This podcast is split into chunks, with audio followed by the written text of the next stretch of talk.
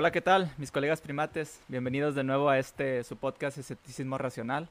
En esta ocasión tenemos igual otro, otro eh, episodio muy interesante y en, esta, eh, en este día muy importante nos va a estar eh, nos va a estar visitando y nos va a estar acompañando Sony Mora de Críticas de un ateo normal.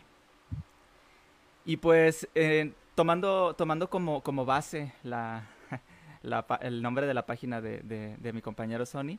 Eh, y decidimos el nombre de este, de este, precisamente este podcast. Críticas de un ateo normal hacia el ateísmo.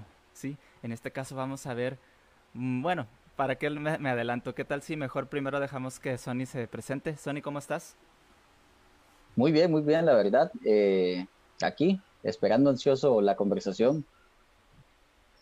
Un tema súper importante, pienso yo. Ajá, así es. Este, ¿Quieres platicarnos un poquito de ti, algo que, que, la gente sepa? Eh, sí, claro. Eh, bueno, como ya bien dijeron, mi nombre es Sony Mora. Eh, soy el, el, creador de la página de críticas de un ateo normal. Decidí abrir esta página porque me di cuenta que a veces falta un poco de crítica hacia el propio ateísmo y falta un poco de conocimiento teológico a veces. Entonces, quise de una manera amena y muy sencilla explicar las bases de lo que es el ateísmo, la argumentación, las diferentes cosmovisiones y este, básicamente es el impulso, eh, llegar a las personas que no tienen precisamente un gran conocimiento del tema, sino a, a personas que están aprendiendo y que están interesadas en eso. Así es. Y, pues de hecho es, es, bastante interesante. Yo lo que he estado viendo dentro ya del círculo de ateísmo en español es que pues sí falta mucho, falta mucha crítica y a veces la crítica general se tergiversa porque se cree que, bueno, a veces el, el mismo ateo piensa, ¿no? Piensa que, que por ser ateo ya eres más inteligente, por ser ateo ya tienes la verdad de la, de la vida y cosas así. O, o a veces por, la agresividad de las críticas, ¿no? Que hay entre los mismos ateos, o sea, ateos contra ateos y sobre todo ateos contra creyentes. Entonces hay que a lo mejor, este, como que indagar un poquito en por qué pasa todo esto y qué sería lo más, lo más coherente. No es como que el ateo se tenga que comportar de cierta manera, ¿no? Pero, pero ¿qué, qué sería coherente en cuanto a las personas que quieren hablar de, este, de estos temas, ¿no? Sí, claro, este, eso es un factor súper importante. Hay que entender muy en claro qué es el ateísmo. El ateísmo es únicamente la ausencia de creencia en deidades, nada más. Que seas ateo no te hace ni inteligente, ni te hace conocedor de lógica, ni te hace nada de eso. Eh, eh, leí una vez en una página de apologética, apologética para los que no sepan es eh, la defensa racional, entre las comillas necesarias para decir racional es la defensa racional de la fe mediante argumentación. Entonces, eh, leí en una página apologética una frase que decía, el ateísmo no es ciencia, no es lógica, no es filosofía, el ateísmo es simple la no creencia en dioses. Y eso es algo que muchas veces los ateos no logran entender muy bien. Piensan que, piensan que el ateísmo es sinónimo de inteligencia, de superioridad intelectual, y eso dista mucho porque así como existen creyentes que simplemente son creyentes por herencia, herencia cultural, también hay ateos que simplemente son ateos porque nunca se les pues introdujo en la fe. Otros serán ateos por eh, razones muy malas. Eh, he visto ateos que han llegado al ateísmo por cosas tan simples como el argumento de si Dios tiene nariz, del cual en uno de mis videos hablé, no es un buen argumento. Llegar al ateísmo por razones así no es algo racional. Entonces debemos entender que existe una separación más que evidente entre lo que es racional, lo que es inteligencia y lo que es el ateísmo. Unas cosas no tienen que ver con otras. Puede ser perfectamente ateo y ser ignorante, o puede ser una gran mente y ser creyente. Eso no tiene nada que ver. Así es. Y de hecho está bastante fuerte cuando, cuando a veces eh, se piensa que el ateo tiene que o sea, por ejemplo, ahorita que comentaste, ¿no? Alguien, alguien decía, el ateísmo no es más que la, ausencia de la, creencia en Dios y ya. Eso también está muy mal, muy mal, este... bueno, la, la, gente tiene una mala, una mala idea de lo que es el ateísmo. Incluso, como decimos, los mismos ateos. El ateo ya piensa que por ser ateo es científico, se es este, ah, es más, más, este, más listo, ya tienes una percepción más clara de las cosas. Incluso yo he encontrado ateos que les preguntas, ¿por qué eres ateo? No sé. Simplemente simplemente pues no creo en Dios y ya, o sea, no, no, te dan una razón más allá. Y también es válido, hay que tomar, hay, más, hay una cosa que quiero aclarar. Ser ateo eh, siempre es válido independientemente de, de, tu, de tu razón. Puedes tener una razón científica, lógica, filosófica, o simplemente no tener razón y decir, soy ateo y ya, se acabó. Aquí lo que estamos tratando como que de argumentar un poquito más es cuando un ateo decide hablar sobre el tema y decir que tiene la razón sobre, sobre dicho tema. Aquí no estamos diciendo, ah, si eres ateo y no tienes una buena razón lógica y filosófica y bases científicas, entonces no eres un verdadero ateo, porque ahí nosotros estaríamos cayendo también en un error, ¿no? E, eso, eso es bastante importante y es algo que quiero dejar como en claro, ¿no? No venimos a decir cuál es el verdadero ateo, porque ahí estaremos cayendo en la falacia del, del, del verdadero escocés. No sé si lo han escuchado. Eh, la, la, falacia del verdadero escocés eh, quiere, es una como tipo eh, historia, alegoría de, de, una persona que dice, ah, los escoceses es una historia, se, se, formó mediante una historia, no sé si tú lo has escuchado, Sony. Este... Sí, claro. No me acuerdo la base de la, de la historia, pero el punto es que dicen, es que los escoceses hacen esto, y él dice, no. O sea, a quien le dicen, dice, no. Un verdadero escocés no haría tal cosa. No, un verdadero escocés no haría tal otra cosa. Entonces, él tenía sus estándares para lo que un verdadero escocés haría en este, en este, en este como historia, ¿no? Y es lo mismo en el, en el ateísmo o, o, en cualquier otra cosa. O sea, se dice, ah, es que un verdadero cristiano no haría X cosa, un verdadero cristiano no haría otra cosa, o un verdadero ateo debería pensar así. O un él no es ateo porque, porque él no piensa como yo, porque yo sí soy ateo y yo sé cómo, cómo es que se debe de ser un ateo, ¿no? Entonces no estamos tratando nosotros de decir cómo se debe de ser como ateo, simplemente estamos estamos intentando eh, decir que, oye, vamos, si queremos participar y queremos debatir con gente o queremos, eh, no sé, tener, tener nuestra participación en, en este tipo de, de, argumentación, debates y todas estas cosas, pues mínimo hay que, hay que evitar caer en falacias, hay que caer, hay evitar caer en errores y pues estamos tratando de señalar algunas de las cosas que se, que se, que se presentan, ¿no? Sí, claro. Es necesario, es necesario esa, esa separación que haces, porque hay que entender perfectamente que no tener conocimiento científico, filosófico, de cualquier rama, no te hace menos ateo. Y hay que aclararlo a mucha gente que, que, piensa que pues, el ateo debe tener ciertos conocimientos, y eso no es verdad. Como bien dije, el ateísmo es simplemente la ausencia de creencias deidades nada más. Entonces, tú no eres ni más ni menos ateo por no saber de filosofía o de teología o de, filosofía de la religión, etcétera. Eres igual de ateo que, eh, no sé, que Graham Oppy o cualquier otro, simplemente por no creer en deidades. El asunto es que eh, si quieres argumentar, y esta es una de las críticas que suelo hacerle a los ateos, si quieres argumentar y entrar en debate sobre la existencia de Dios, pues aquí ya es diferente, porque tratas de demostrar o argumentar que Dios no existe. Y si vas a hacer eso, pues como en todo debate de cualquier tema, tienes que estar informado sobre lo que estás criticando. No es posible que quieras, por ejemplo, criticar, qué sé yo, la mecánica cuántica si no conoces el modelo estándar. Entonces, es necesario en ese caso sí tener conocimientos, pero tenerlos o no tenerlos no te hace ni más ni menos ateo. Así es. Y aquí habría que ver, vamos desde una perspectiva general, una perspectiva eh, de, la observación, por ejemplo, en grupos, páginas, memes, eh, todo este tipo de cosas, generalmente se hace ver la, el error y la ridiculez que, por ejemplo, se tiene al momento de ser, de ser creyente. Ah, es que, es que así son de fanáticos todos, y es que así es esto. Ah, cabe mencionar que, por ejemplo, en muchas de las, de las críticas que se le hace a, la religión, muchas son acertadas, aunque a veces se caen en, errores de volver, digo, es que ya eso sería irnos a una cosa muy, muy directa, porque, por ejemplo, yo aquí voy a, voy a, voy a eh, actuar como el abogado del diablo, ¿no? Porque voy a poner así, a veces decir, es que hay que respetar las creencias de los demás. Sí, sí, hay que respetar las creencias de los demás.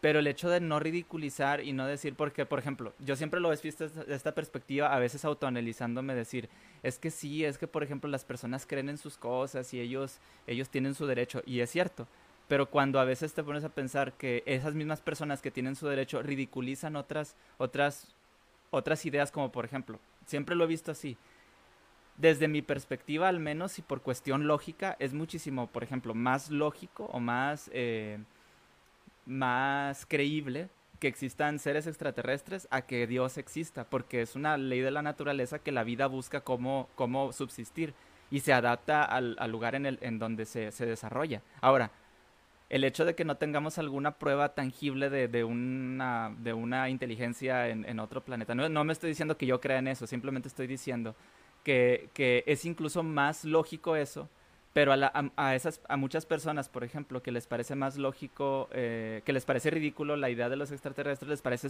súper lógico los milagros, la existencia en Dios, eh, muchas de las cosas que ni siquiera tienen, tienen sentido. Entonces a veces la ridiculización viene desde esa perspectiva satírica o desde ese punto de vista donde dices, es que ¿por qué voy a respetar al menos la creencia? A las personas se les puede respetar, pero ¿por qué voy a respetar la creencia? Desde, eh, tan, tan, lo veía en un debate hace poquito donde estaban hablando sobre, sobre qué es tener fe y qué es tener, em, qué es pensar con lógica y con razón. Y decía, es que ¿por qué no puede caber la fe? ¿Por qué no puede caber la, la fe en la razón? Y, y, la persona que estaba defendiendo el, del punto de la fe y razón decía, es que ¿cómo vas a pensar que la resurrección, por ejemplo, de, Jesús, lo que hablábamos en el podcast eh, pasado, eh, decía, ¿cómo puedo yo defender con lógica y con razón una cosa que no tiene lógica ni razón? Al menos no ha sido comprobada. Entonces, yo me pongo en los zapatos y, en el otro lado por un momento nada más para decir hasta cierto punto por, por qué se a veces se ve al, lado, lado creyente desde una perspectiva tan burlona, tan, tan así, tan satírica y así. Yo a veces siento que simplemente es cuestión de, de que nosotros eh, tengamos muy cuidado, mucho cuidado cómo usamos nuestras palabras. Yo, yo lo que, el, el único peligro que veo es que también haya más gente desinformada de, del lado del ateísmo. Porque decimos, si quieres hablar sobre el tema, mínimo no caigas en falacias. No seas, no te quejes de la ignorancia si a lo mejor tú también la tienes, al menos de lo que tú estás hablando. E, eso es yo lo que, lo que estoy tratando como que de ver así.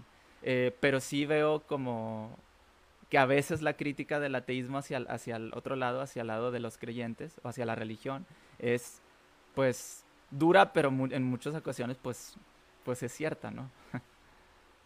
no, y, es muy necesaria porque si lo vemos de esta manera, eh, está bien. O sea, las personas pueden tener la creencia que les dé la gana en realidad. El asunto es que esas creencias pueden tener un peso en la sociedad.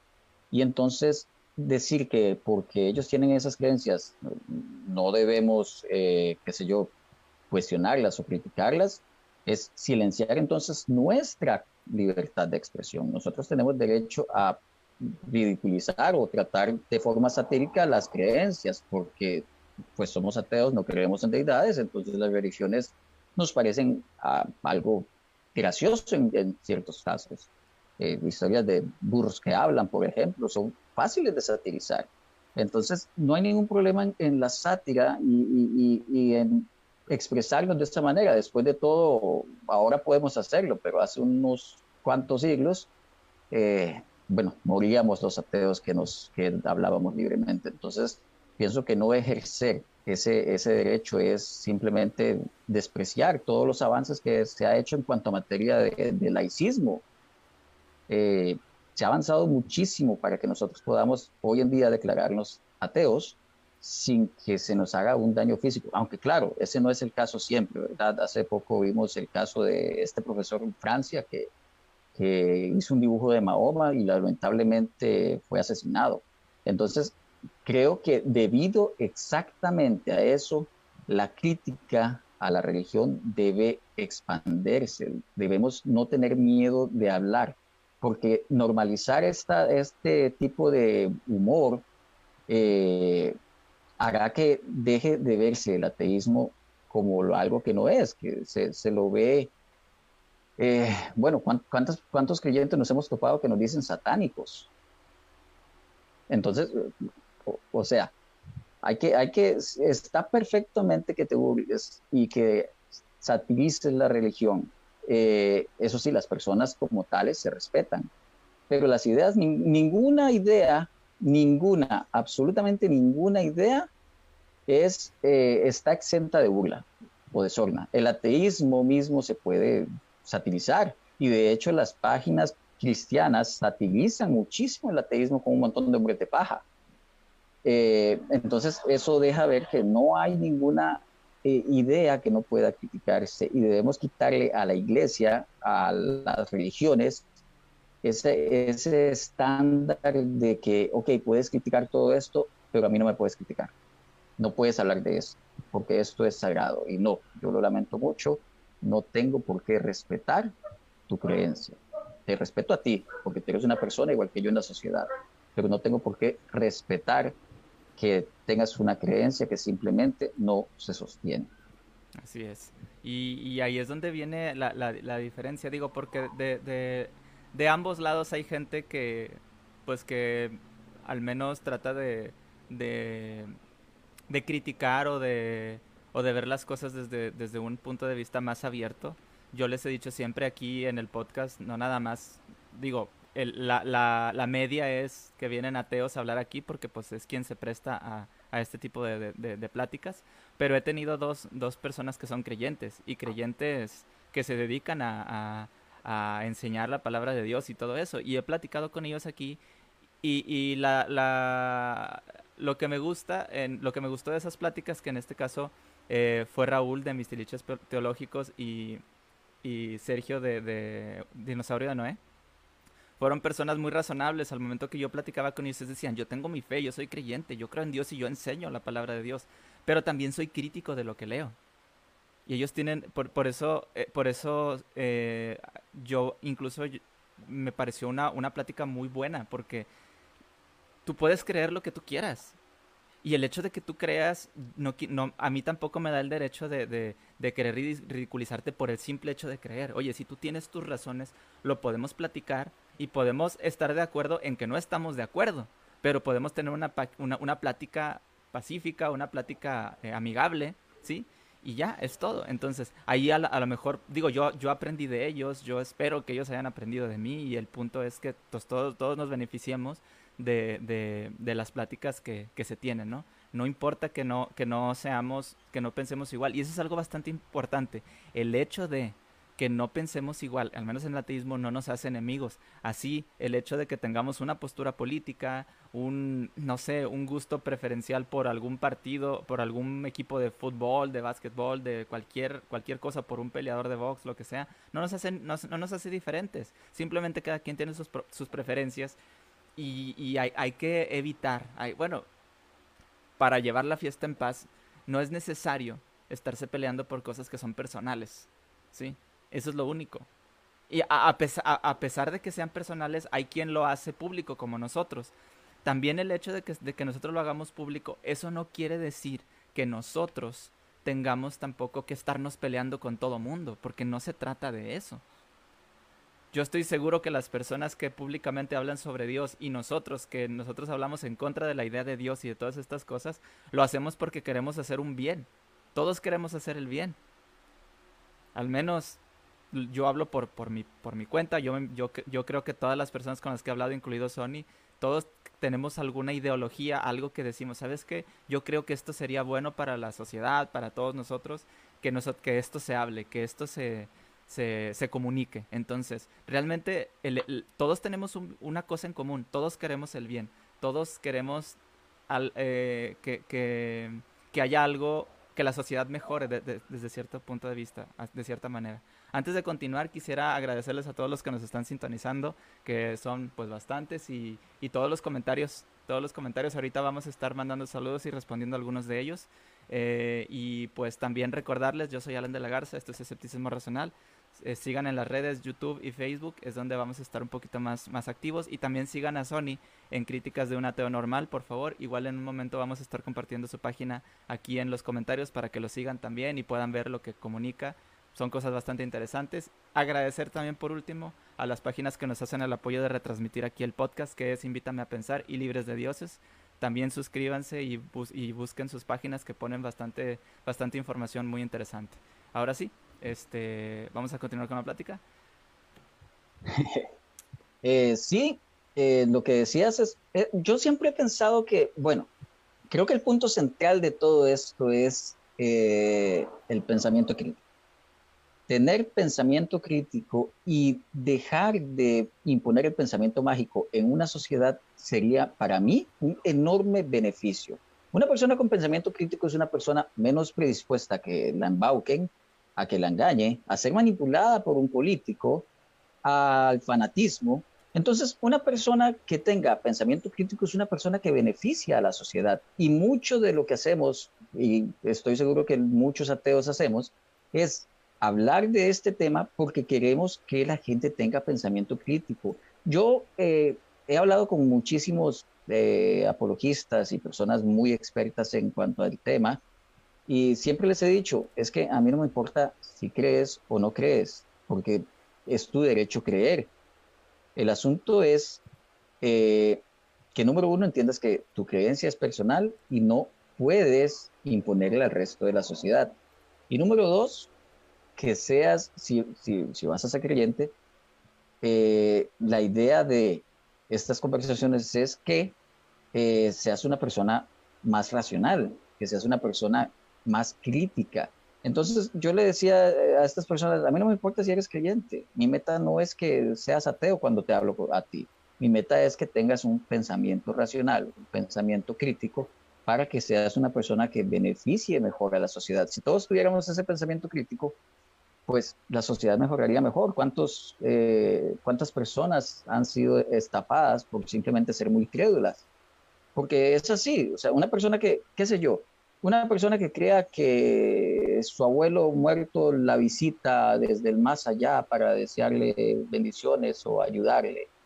Una persona que cree en esas cosas, cuando alguien llegue y le diga, no, es que a mí se me apareció un espíritu que me dijo, el espíritu de Dios me dijo que tenías que donar 20% de tu salario a esta organización para que recibas una... ¿Cómo esa persona, con qué criterio lógico una persona que crea de antemano un milagro mágico va a rechazar de antemano ese otro milagro.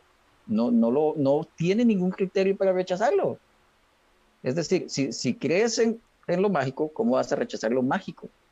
Entonces, ese es el problema. El problema es aceptar ese pensamiento mágico y permitir que el pensamiento, el pensamiento mágico te gobierne, cuando en realidad lo que deberíamos tener es un escepticismo sano, que es lo que muchos ateos tienen, porque, seamos sinceros, el ateísmo, bueno, como pequeño paréntesis, existe el ateísmo teórico y el ateísmo, eh, el ateísmo, digamos, eh, ay, se me fue la palabra.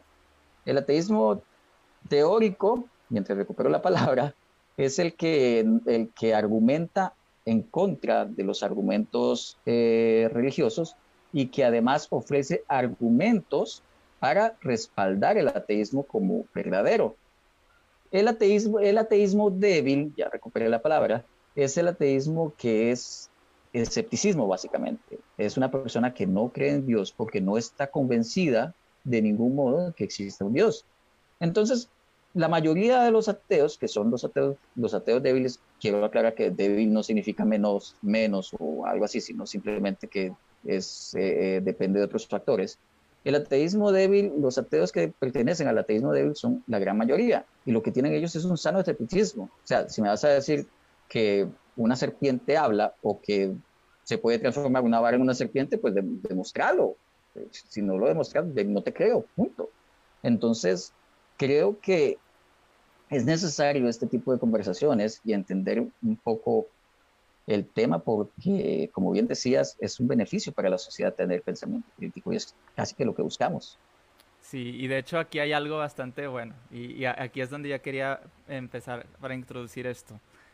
Hay una cosa que es el ateísmo y el ateísmo puede ser perfectamente personal. tú puedes ser ateo y, puedes eh, simplemente decir yo no creo en Dios y yo no tengo por qué estar debatiendo ni discutiendo con nadie. Pero también hay otras dos cosas que, podríamos tomar en cuenta, dado a que estamos hablando de quien habla en contra del, del teísmo, que sería el ateísmo militante o el antiteísmo. Porque una cosa es ser ateo y otra cosa es ser antiteísta. ¿Sí? Puede haber, yo, yo he tenido pláticas con ateos que dicen mi ateísmo es personal, para mí no, no es necesario estar debatiendo ni discutiendo ni nada, pero también hay una cosa que se llama antiteísta, antiteísmo. Entonces ahí sí podemos hablar sobre, sobre cuando se quieren abordar esos temas. El, el antiteísta simplemente, eh, ¿cómo se dice? El antiteísta no nada más tiene la perspectiva de que Dios, de que la existencia de Dios es, es improbable, es, es casi nula, por decirlo de alguna manera, porque también el, el también el término ateísmo está muy mal eh, expresado muchas veces, simplemente es sin Dios. Y eso se puede interpretar de muchas maneras. Dicen, el que niega a Dios, el que, ¿sí me explico? El que niega a Dios, el, el, yo creo que la, la, la definición más acertada acerca de ateísmo sería quien simplemente no, no acepta la afirmación de la creencia en dioses. Eso es, porque en, ningún momento se dice negación, es sin Dios. Simple, es como cuando te dicen, oye, este, vi a un hada. No te hace sin hadas, ¿no? Te hace simplemente como que escéptico y te dices, ¿por qué tengo que creer en algo? a ver, muéstrame la, ¿dónde la viste, no? Y, si no hay evidencia, si no hay pruebas, no tienes que creer hasta que, hasta que, hasta que haya evidencia. Entonces, no hay sin Dios, digo, no hay sin, sin, eh, sin hadas, sin unicornios, sin dragones, sin hablar de los dragones de Komodo, me refiero a los mitológicos. Eh, y todas esas cosas. El, el hecho es, sin Dios no quiere decir que niegues, ah, yo niego a las hadas, no yo no niego a las hadas, simplemente no tengo por qué creer en eso que tú me estás diciendo. Creo que ese es el ejemplo más claro que puedo dar sobre el ateísmo. Ahora, el antiteísta es, es alguien que se bueno, al menos desde lo que decíamos, lo que decías tú, mejor dicho al principio, debes tener una base teológica para poder saber qué es lo que estás tratando de, de combatir, ¿no? Si no tienes una base de lo que estás tratando de combatir directamente, entonces ¿cómo puedes ser un antiteísta? ¿O cómo puede ser ateo, ateo militante? Porque no estamos hablando nada más de la Biblia, estamos hablando de cualquier Dios en general. Se tiene que informar uno acerca de las culturas, las religiones, historia, eh, acontecimientos de, las, de las civilizaciones para saber cuál era la razón por la que las personas tenían esos dioses y esas creencias, ¿no?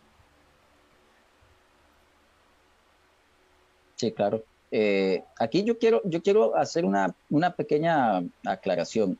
Eh, ahorita les hablé del ateísmo teórico. El ateísmo teórico y el antiteísmo difieren un poco, porque el ateísmo teórico se encarga de eh, la parte más racional y filosófica del tema, mientras que el antiteísmo, además de cuestionar la existencia de Dios, también piensa que las religiones en general y el teísmo en general es dañino para la sociedad. El antiteísta está en contra de tales cosas. Entonces, un antiteísta, eh, un ejemplo de antiteísta es Matt Dillahunty, eh, el, este, el, pelón que contesta llamadas de, creyentes. Él es antiteísta, no, porque no solo niega, niega eh, se niega a aceptar por verdadera la afirmación de que Dios existe, sino que además considera que la creencia en Dios es completamente irracional, completamente injustificada y que hace daño a la sociedad. Entonces, eh, el antiteísta está totalmente en contra de, la, de que la gente, de hecho, eh, el, antiteísta, para ponerlo más fácil, piensa que el mundo sería mejor si no, si no hubieran religiones. así es. Si todo el mundo fuera ateo. Entonces, esa, esa es la pequeña diferencia entre un ateísta teórico y un eh, ateo, eh, un antiteísta. Este, y creo que es importante resaltar esas diferencias porque nos ayuda a entender, eh, a, entendernos a nosotros mismos dentro del ateísmo. Como el ateísmo solo tiene una definición, no creer en deidades, simplemente es, es, no aceptar, en realidad, si lo ponemos epistemológicamente, es no aceptar por verdadera la afirmación Dios existe. Eso es. Entonces, es muy fácil no entender que entre el mismo ateísmo existen diferentes formas de no aceptar la afirmación de que Dios existe. Así es. Y el antiteísta es precisamente la persona que, además de no aceptar esto, que es la base del ateísmo, también considera que eh, las religiones son dañinas, que son eh, malas para la sociedad, que atrasan el, el avance tanto científico como intelectual correcto. Entonces, pues bueno, los que conozcan a Matt Dillahunty, entonces eh, entenderán muy bien este punto. Digo, o, un ateo más famoso que, que, está mal interpretado lo que, lo que se dice de él, pero eh, es Richard Dawkins. Él ha dicho en algún momento, yo soy agnóstico, pero no, no directamente es agnóstico. Él, lo ha explicado muchas veces. Y eso también, alguna vez, me acuerdo que con un ateo, eso, es una plática que nunca voy a olvidar porque me da risa, eh, con un ateo debatía porque yo, bueno, malamente caí no en ese debate yo, pero bueno, eh, me sirve como referencia hasta cierto punto porque me decía, es que los ateos son de cierta manera, lo que decía ahorita que él, pensaba que el verdadero ateo pensaba de cierta manera, él decía, es que tu, tu, tu, figura principal, porque yo la mencioné a Richard Dawkins, y él dice, tu figura principal ni siquiera es ateo, es agnóstico, por eso. Pero desde qué perspectiva lo está diciendo? Él lo está diciendo desde una perspectiva científica nadie tenemos una certeza total de cualquier cosa. Incluso si hablamos de, alguna criatura no existente, uno no puede afirmar científicamente que algo no puede existir porque nosotros no estamos ahí para comprobar esa no existencia de algo. La, la, falta de evidencia de ciertas cosas no nos hace saber que esa, esa dicha cosa no existe. Simplemente uno se mantiene neutral, como decimos del ateísmo, es quien niega la afirmación y eso no te hace agnóstico. Entonces, él lo ha dicho, yo soy agnóstico ante la, ante la creencia o ante la afirmación de, la existencia de un Dios, así como soy agnóstico de las hadas, de los unicornios, tal, tal y tal. Y me decía, es que tu, tu, tu líder y tu no sé qué, Richard Dawkins, él es, él es agnóstico y, ni siquiera es ateo. Él es agnóstico ateo, pero desde una perspectiva honesta y científica. Él no puede afirmar algo que no ha comprobado. Y y, alguna vez creo Ayn Rand lo dijo en alguna ocasión, dijo ella, los negativos no pueden, no pueden, este, ¿cómo se dice? No pueden probarse. O sea, si hay algo que nunca ha existido o que al menos que nunca se ha comprobado eh, que existe o que, o, que, o que pertenece a nuestro universo, a nuestra, a nuestra realidad, no podemos decir que eso se puede probar que no existe. Simplemente hay falta de evidencia y no tenemos por qué creer en esa falta de evidencia. Eso es lo, eso es lo que hay que tener en cuenta. Entonces, no hay que caer en esos, en esos errores. Cuando alguien te dice, al menos a mí me han dicho, entonces tú no eres ateo, eres agnóstico. Mira, etiquétame como quieras. Realmente eso no va a cambiar mi postura. Mi postura es esta. Y, y, el hecho de que a ti no te guste, tú me quieras etiquetar como, como cualquier otra cosa que no es ateísmo, yo no me voy a enojar, no me voy a decir, no, es que yo soy ateo, no tienes derecho a decirme que no soy ateo dime lo que quieras, simplemente mi postura está, está explicada. Es todo, o sea, y, yo no voy a cambiar esa, esa, esa postura. Entonces, es, es muy distinto. Hay, hay, gente que cree, no, es que el ateo es el que niega. Entonces, hay que, primero hay que ver, ¿a qué te refieres con ateísmo? Y a partir de ahí, que todos estemos en materia de, semántica, por decirlo así, ¿qué, ¿a qué te estás refiriendo con la palabra ateísmo? Ahí es donde vamos a poder avanzar en la plática. Y eso es, un error voy a poner también otro paréntesis aquí pequeño, cuando se habla de la fe. Hay eh, un error garrafal cuando se habla de la fe, porque hay muchas definiciones de fe y mucha gente, incluso muchos creyentes, definen la fe como algo que ni siquiera es desde su perspectiva creyente.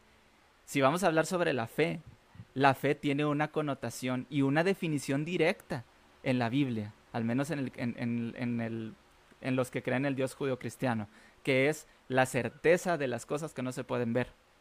Esa es la definición de fe y hay muchos creyentes que no, ellos, ellos definen la fe porque un filósofo dijo, que porque alguien dijo allá, que porque popularmente fe se refiere a X o Y cosa, pero a veces ellos mismos fallan en, en la propia semántica de la palabra. ¿Qué quiere decir?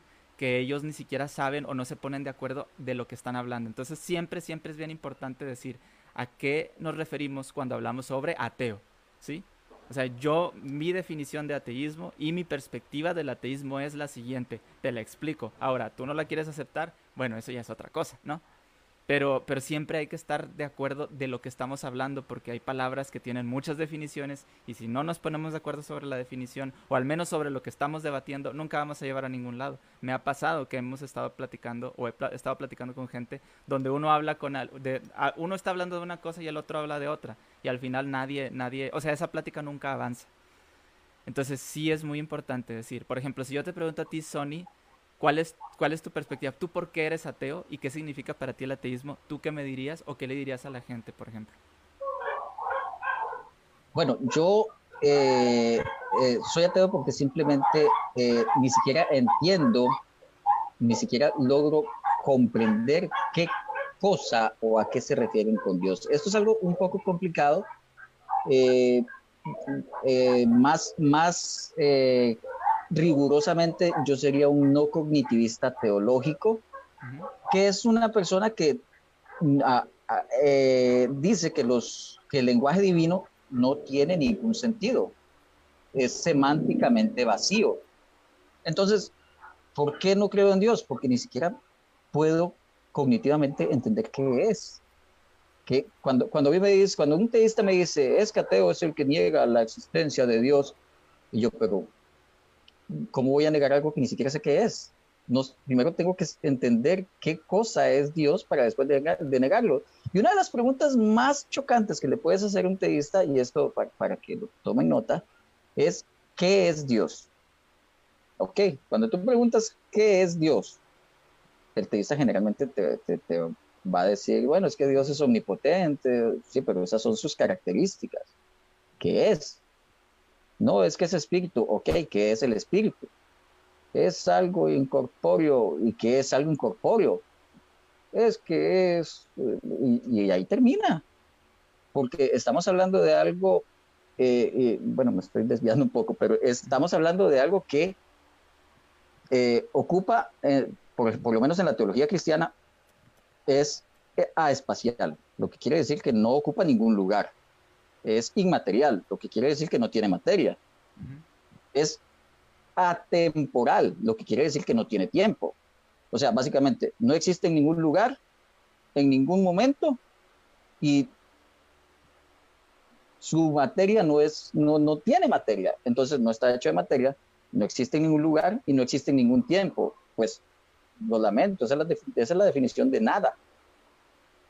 Entonces, y la nada es un eh. concepto, tampoco sabemos lo que es la nada. Ese es el detalle. Entonces, tu, Dios tiene cero características físicas, por lo cual no es ni energía ni nada. Por lo tanto, es nada, es un concepto. ¿No? Correcto, correcto. Y, es, eh, hay una frase de, de, creo que es de Unamuno que dice que hasta para negar a Dios tienes que aceptar su existencia.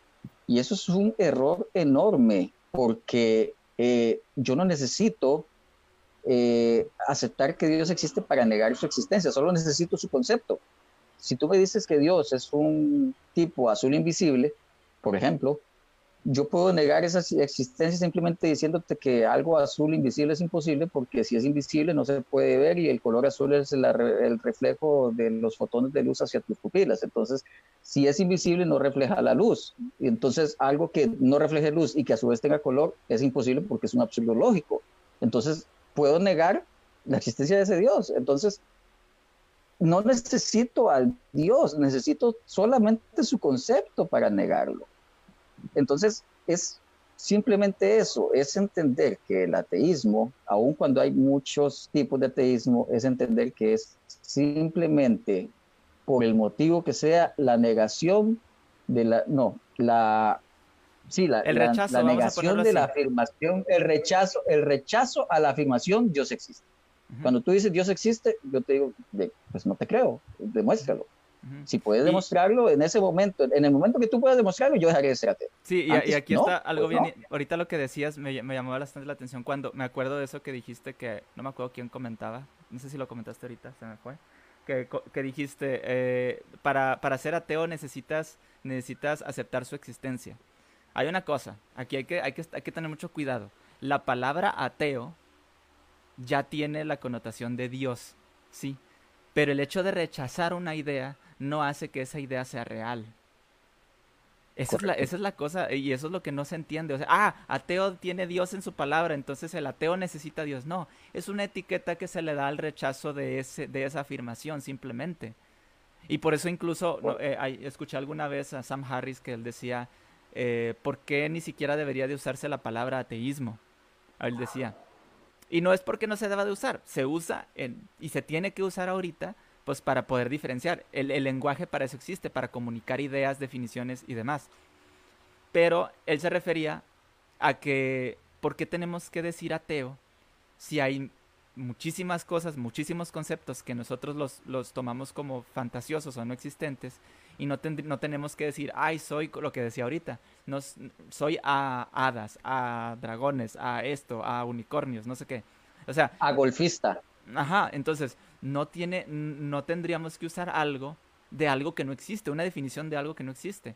Yo creo que culturalmente sí tendríamos que usarlo, por el hecho de que es culturalmente, otra vez uso la palabra, influye mucho a, las personas. Entonces, para que se distinga qué es, eh, cómo es la no creencia, se tiene que usar esa palabra. Pero yo veo hasta cierto punto lógico el decir, ¿por qué tendríamos que usarlo si para nosotros es ilógico? Bueno, porque ¿cómo dirías eh, o cómo definirías con una palabra esa, esa idea de, que Dios no existe? Pues se usa el ateísmo, ¿no? Se usa ateo. Entonces, tiene que haber una palabra y fue esa. Ajá, y el, único punto es no tienes que creer en Dios y no necesitas a Dios para ser ateo. Si no, si no fuera tan popular o tan, o, tan, no tuviera tanta carga cultural, no tendríamos ni siquiera que decirlo. Pero se usa por cuestión de necesidad y por cuestión cultural, nada más. De hecho, son los demás los que nos pusieron la etiqueta de ateos. Nadie se levantó un día y dijo, yo soy ateo, no, fue que así se le empezó a llamar a las personas que no tenían una creencia en deidades. No, no creían en Dios, en Dios, entonces era A de no, negación, y teos, de Dios. Entonces, simplemente las personas que no creían en deidades se les llamaba ateo. Y eso es todo el origen de la palabra. Eh, Ahora, yo quisiera, quisiera eh, meterme un poco en, el punto más central de esto y empezar a, empezar a, ahora que definimos bastante bien lo que me parece que hemos definido bastante bien lo que es y lo que no es el ateísmo, creo que me siento muy eh, ansioso por empezar a hablar de las críticas de un ateo normal al ateísmo. No sé qué opinas tú si, empezamos con este tema. Yo creo que ya empezamos hasta cierto punto, pero danos tu perspectiva, a ver. Ok. Eh, una de las críticas fundamentales que, creo que el ateo debe hacerse es, eh, estoy siendo una persona intelectualmente honesta. Es, es por ahí por donde debemos empezar.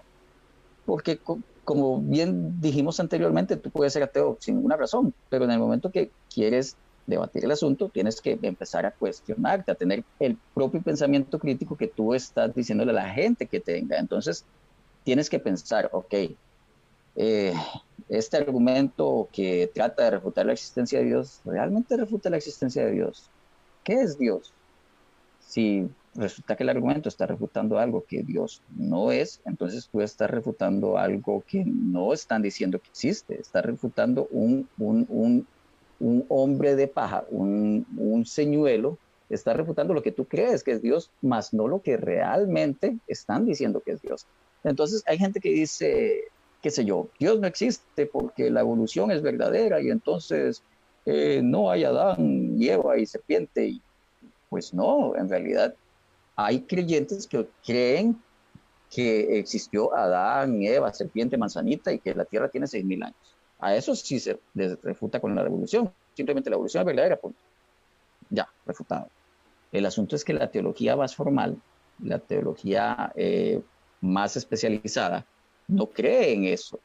Entonces, de nada sirve decirle a una persona que ah, ve el Génesis como algo simplemente metafórico del pueblo griego para expresar su relación con Dios, decirle que la evolución es real, entonces no hay jardín del Edén.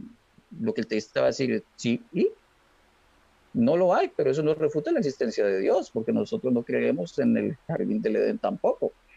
Entonces hay que examinar eh, cuando estamos viendo un argumento ateo, realmente este argumento eh, cumple su cometido. Y eso es fundamental cuando quieres debatir. No puedes atacar algo que no es lo que están defendiendo. Ahora, hay argumentos ateos que son muy malos, sinceramente. Y no lo digo para que se enojen conmigo, lo digo porque, como bien dije, hay que tener pensamiento crítico y parte del pensamiento crítico es criticarte a ti mismo, es ver si tus análisis realmente son buenos o no. Y conozco muchísimos, muchísimos, más de los que quisiera aceptar, ateos, que cada vez que ven un argumento ateo, inmediatamente lo comparten y Dios no existe, y, pero ni siquiera se sientan a analizarlo, están cometiendo un sesgo de confirmación. Ok, este argumento confirma mi, mi, ateísmo, por lo tanto es verdadero. No es así, hay que sentarse a analizarlo. Y vamos a ver si levantamos roncha en los comentarios, pero el argumento de Dios tiene nariz es pésimo. Eh, entonces, hay, que, hay que entender esas cosas. ¿Por qué el argumento de Dios tiene nariz es pésimo? Porque Dios, para empezar, la respuesta a esa pregunta es no. Simplemente no. Dios es espíritu, por lo cual no puede tener cuerpo.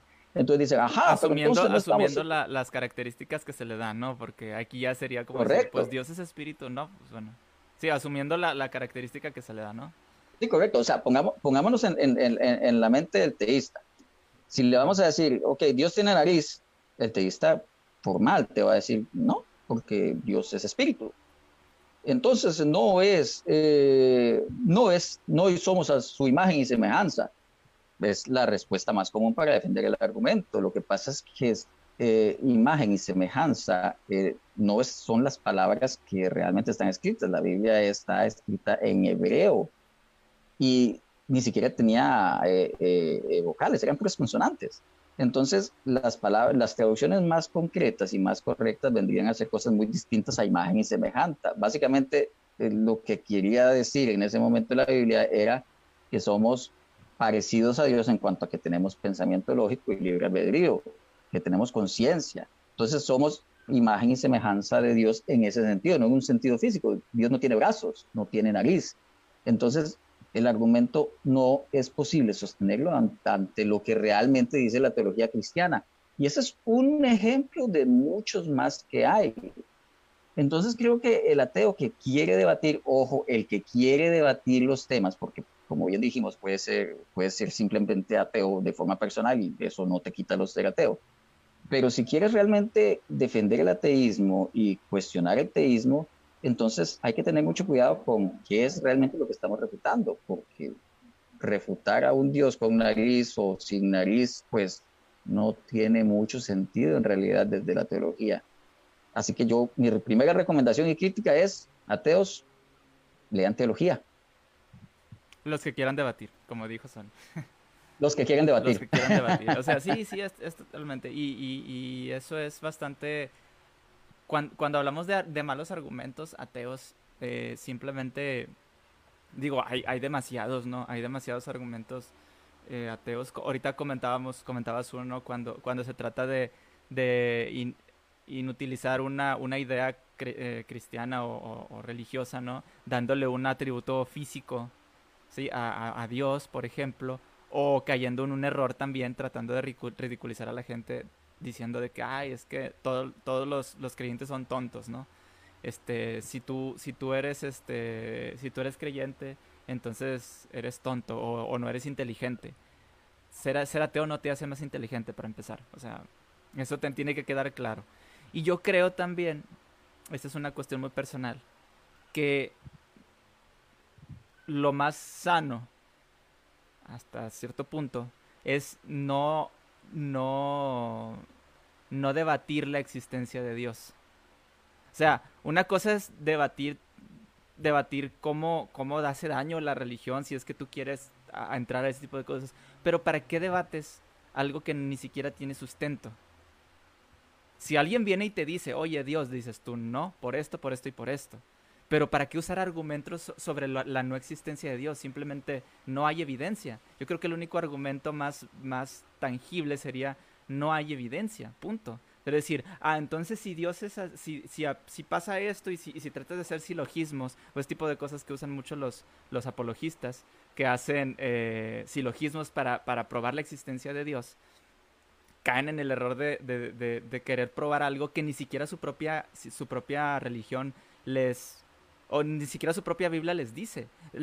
por ejemplo, algo que me, me, gusta bastante como, como comparar, eh, hablábamos del, del, del, tema de la fe, eh, la, la, Biblia lo dice bien claro, y no me acordaba ahorita, lo busqué, que precisamente eh, dice Hebreos 11, dice, la fe pues es la certeza de lo que se espera y la convicción de lo que no se ve. O sea, por ejemplo, un, un, cristiano, un creyente puede decir, yo espero vivir en el paraíso con Dios y tengo la certeza de que voy a estar ahí y tengo la convicción de que Dios existe aunque no lo pueda ver ni, ni nada. Entonces, no necesitas razonamiento para creer en Dios y creer en esas cosas. Y, lo, y, y, por eso digo que choca bastante cuando, cuando viene otro texto que te dice, no creas, no, eh, confía en tu Dios con, toda tu, con todo tu corazón y no te bases en tu propio entendimiento. Y aquí es donde quiero hacer el punto de comparativa. Ahorita yo sé que estamos, estamos como que hablando sobre, sobre los malos argumentos ateos, pero yo quiero usar esto como base para decir, ¿por qué quieres argumentar la existencia de Dios si ni siquiera la misma definición de la Biblia dice que tienes que, tienes que argumentar su existencia? O sea, tratar de, debatir con alguien la, la, existencia de Dios, yo creo que es caer en, en un error en el que ellos mismos están cayendo porque sienten, sienten tan pobre la, al menos el, creyente promedio, a lo mejor siente como siente que no hay evidencia no hay cómo probar, tienen que usar algo que los convenza de que Dios existe y omiten la, la, instrucción que les da la Biblia, que es no te pongas a investigar eso, tú haz caso de lo que se te dice aquí, no te bases en tu propio entendimiento.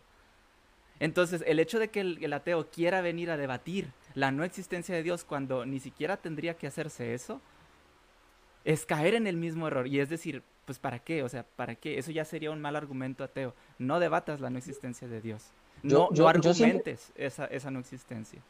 Yo, yo, siempre, yo siempre les he dicho a las personas que, que me preguntan que por qué yo debato, hago argumentos, etcétera. Y yo siempre les digo que es simple ejercicio mental. Debatir la existencia de Dios y, y refutar la existencia de Dios, de cualquiera de las definiciones de Dios, para mí es simple ejercicio intelectual, es simplemente un pasatiempo, porque a mí lo que me interesa no es la existencia de Dios en sí. Yo no tengo por qué ponerme a refutar eso. Eso para mí es simplemente pues una manera de intercambiar y aprender puntos de vista y que me ha llevado a aprender muchas cosas. Pero lo que a mí me interesa es el efecto de la religión y la fe en la sociedad. Así es. Eso sí existe. Entonces, eso sí existe. Dios, o sea, Dios como concepto en la mente de las personas y su efecto, eso sí existe. Y eso es lo que los hace actuar de cierta manera. Y eso es lo que se debería debatir, como tú dices, perfectamente. eso, eso, eso es, debemos entender eso. Ok, puedes debatir la existencia, yo lo hago pero yo lo hago por pasatiempo, no porque sea algo relevante, porque mi ateísmo y mi expresión de ateísmo mediante, qué sé yo, redes sociales o etcétera, es simplemente cuando debato la existencia de Dios, un pasatiempo. Pero lo que realmente me interesa es qué está pasando con las creencias de las personas que influyen en la sociedad. Si tu religión, tu religión te dice que, qué sé yo, que no puedes comer helado los domingos, porque yo tengo que dejar de comer helado los domingos si yo no creo en tu religión? Y ahí acaba el tema. Entonces, es, es, este es un ejemplo, pues, básico. Espero no, no, no, no, no sea tan alcalino. Eh, el tema de la homosexualidad. Si, si, ok, si tu religión te dice que la homosexualidad está mal, ok, pero hasta ahí ok, para mí no lo está. No lo seas, si tú no quieres. Porque quieres obligar a que otros no lo sean, lo sean, perdón. Entonces, no, no puedes decirle a toda la sociedad que se basen en tu fe, porque hay gente de la sociedad que no cree ni acepta tu fe. Entonces, el problema está ahí, en querer pensar que tu fe te hace acreedor de la verdad, de la única verdad, y que te da el derecho a imponer tu fe a un Estado o sociedad. Eso no lo puedes hacer.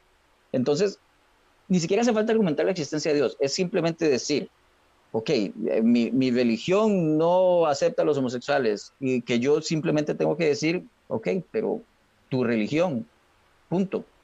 Ya, ya, ahí termina. No tenemos que ni debatir la existencia de Dios. Es que el, el, el, argumento del creyente para rechazar cosas como, qué sé yo, la homosexualidad, el aborto, que son las más clásicas actualmente de que se hablan, que tú tengas esa postura por tu libro de fe es totalmente válido, pero no puedes imponer esa, ese libro de fe a toda la sociedad, porque para mí ese libro de fe es un libro normal, es un libro más que cuenta la historia de Brea.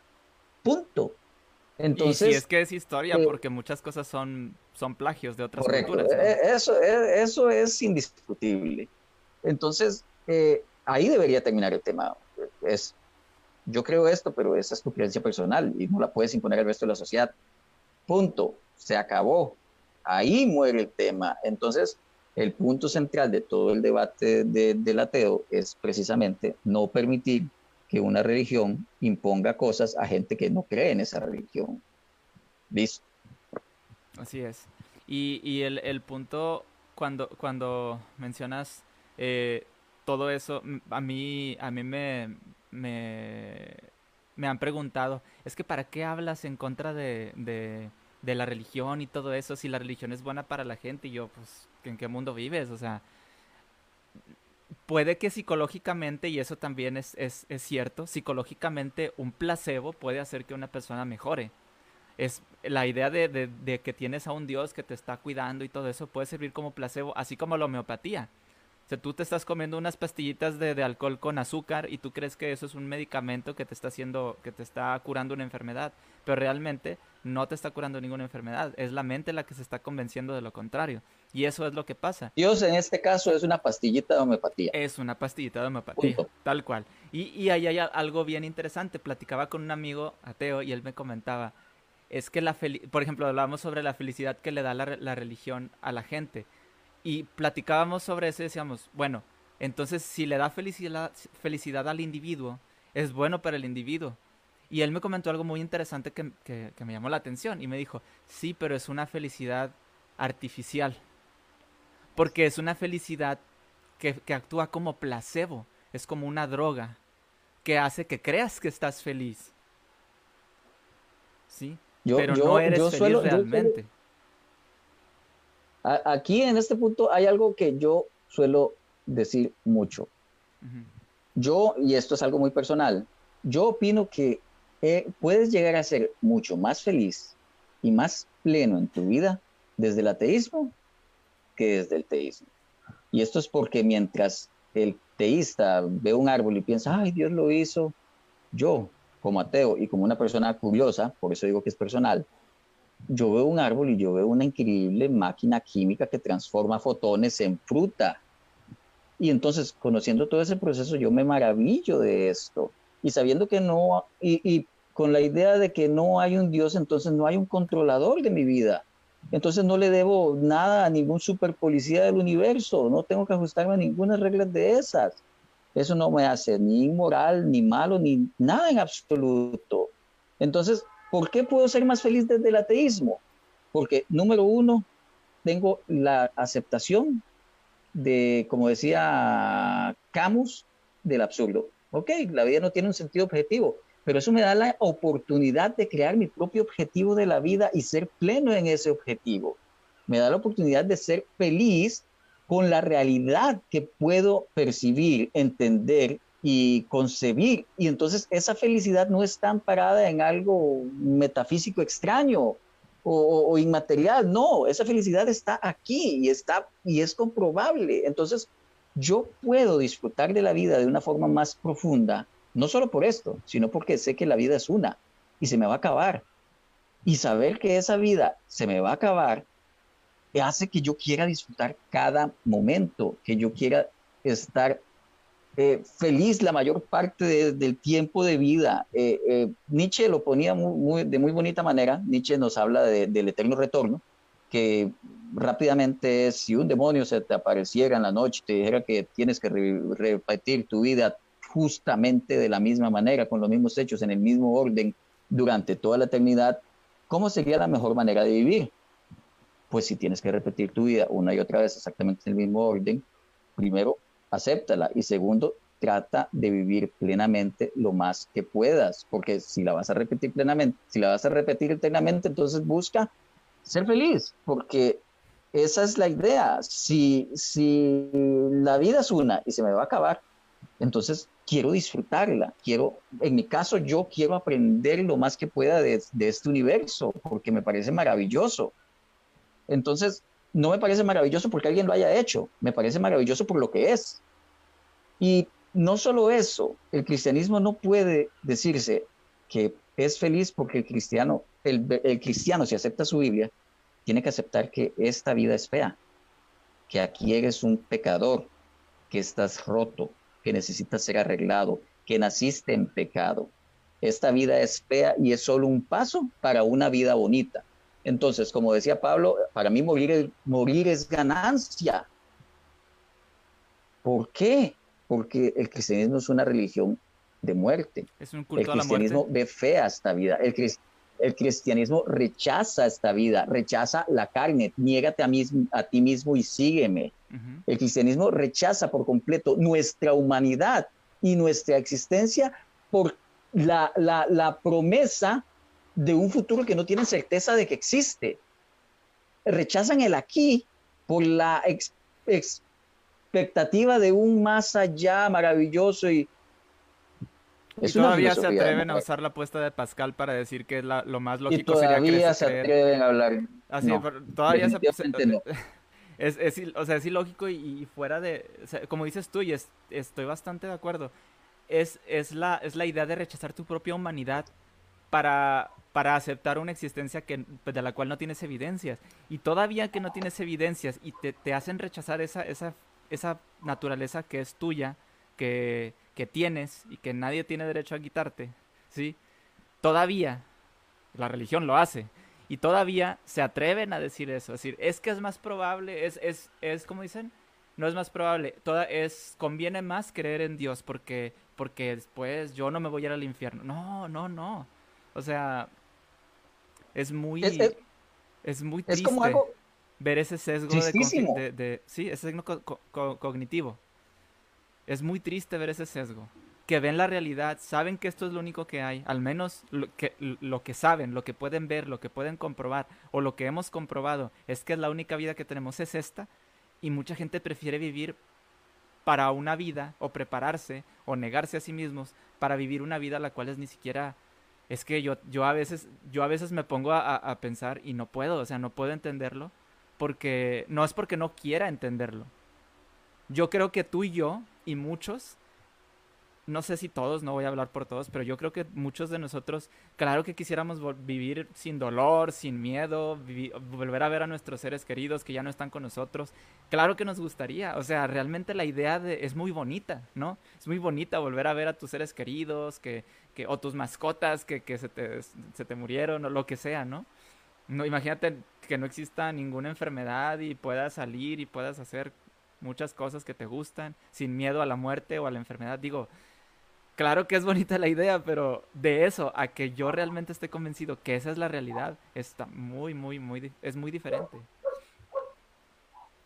La, la, la realidad del, del, teísta, por esa razón, es, es tristísima es, es, horrible. Mira, mira, por ejemplo, como, como la religión judio-cristiana, que es la que tenemos más a mano. Entonces, cuando, cuando lo digo porque mucha gente es que solo hablas del Dios judio-cristiano. Bueno, pues sí, es el que tengo aquí, es el que me imponen aquí. No tiene sentido que critique a, a, Shiva si no hay personas aquí que crean en Shiva. Entonces, eh, eh, lo voy a decir por el Dios judío-cristiano. Mira cómo, cómo ve el cristianismo, por ejemplo, al sexo. El sexo es algo completamente natural. Es algo completo. Y en la pirámide, bueno, los que no la conozcan pueden googlearlo. La pirámide de Maslow coloca niveles de que necesitas para alcanzar la plenitud. Y en el segundo nivel de lo más básico, el sexo aparece junto con la alimentación, el descanso y el techo. Entonces, pero para la religión el sexo es súper tabú. El sexo es algo incluso eh, malo. porque incluso, dura, incluso casados, las personas casadas no pueden disfrutar a plenitud su sexualidad. Para empezar, eh, la, la, Iglesia Católica prohíbe el uso de, de, de anticonceptivos. Entonces, estamos hablando de que básicamente el sexo es para procrear y punto. Entonces, mira cómo la religión se mete en algo tan, tan natural de esta vida hasta el punto en llegar a, hacer que algo natural sea malo, sea muy malo. Y es algo natural, es algo que no puedes negar de tu naturaleza, el impulso, el deseo sexual. Es algo natural en todas las especies que se reproducen de forma sexual, en todas. Entonces, eh, eh, la, la iglesia y la religión se meten tanto, con tanta fuerza, en, las vidas de las personas que no se dan cuenta que les están quitando algo que es natural. Está, están hablando de algo natural como si fuera la cosa peor del mundo. Entonces, cuando a mí me dicen, no, es que conviene mejor vivir, vivir con Dios, porque, no sé, pero la vida, la vida con Dios, yo no la veo para nada, para nada bonita. Y nunca, y, y lo digo como ex cristiano que fui hasta mis 25 años, nunca, nunca me sentí más libre que cuando descubrí que Dios no existe. Tal cual. Y, y de hecho ese, ese sentimiento de libertad es, bueno, de, de, libertad y de, y de, como acto de liberación.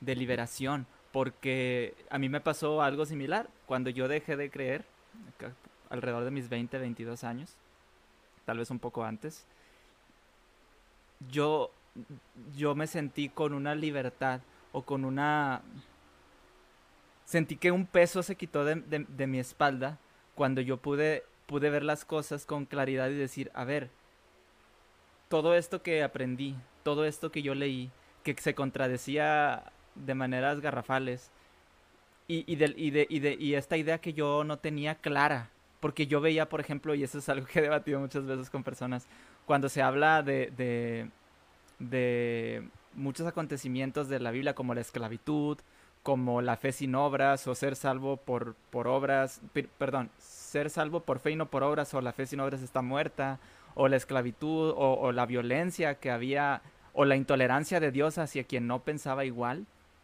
que es bien, bien, es poético pero triste que ser hereje sea una, una definición mala.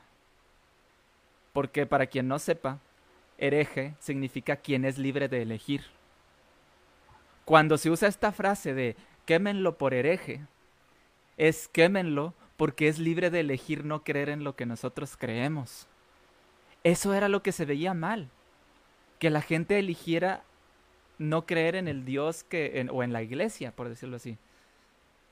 Qué triste. Es poético ahorita porque decimos que ahorita nosotros podemos decir somos herejes, ¿sí? Porque somos libres de elegir y tenemos esta libertad de poder estar hablando aquí sin, sin, sin, sin temer por nuestras vidas.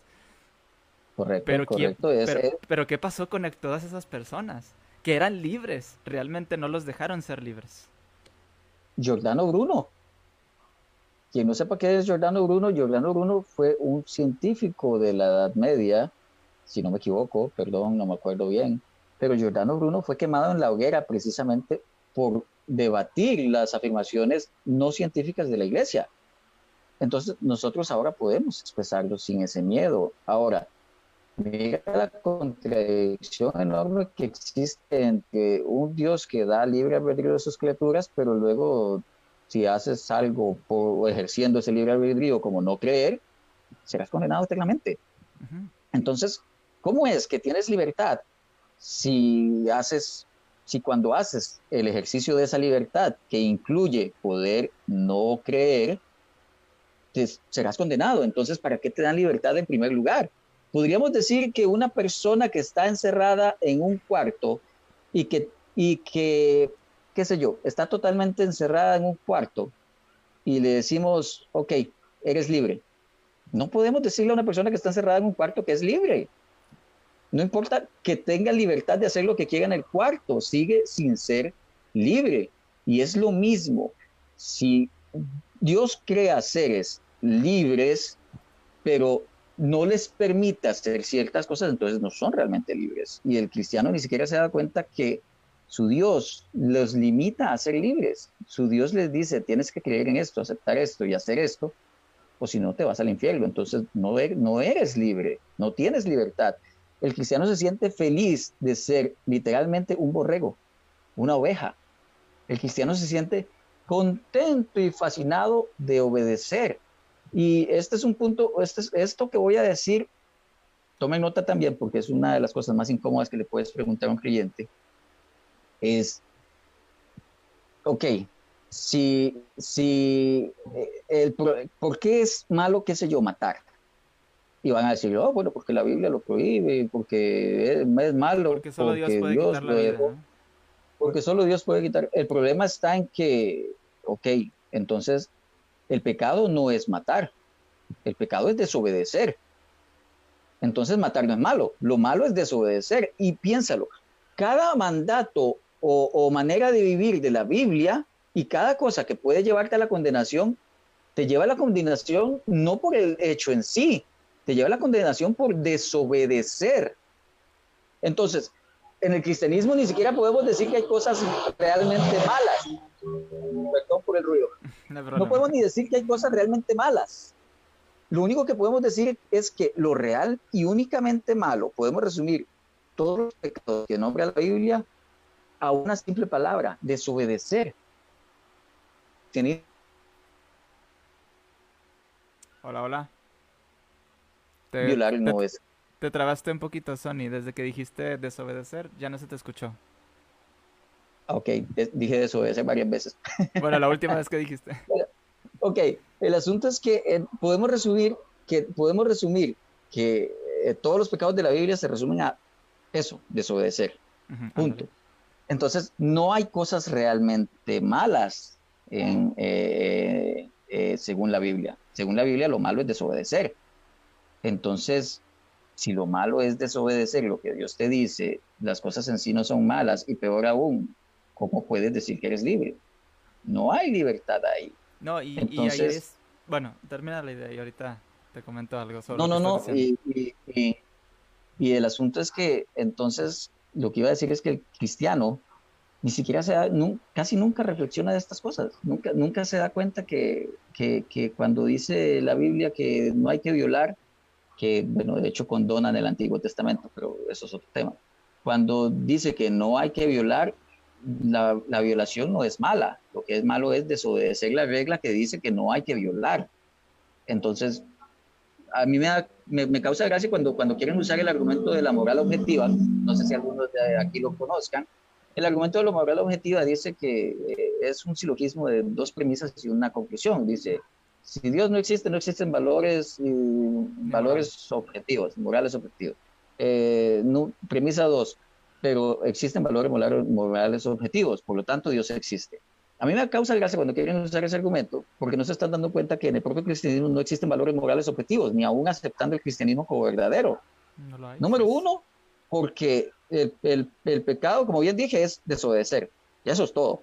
Entonces, ¿cuáles valores son morales? No puedes decir que la violación está objetivamente mal, porque lo malo no es la violación, es desobedecer lo que Dios te dice.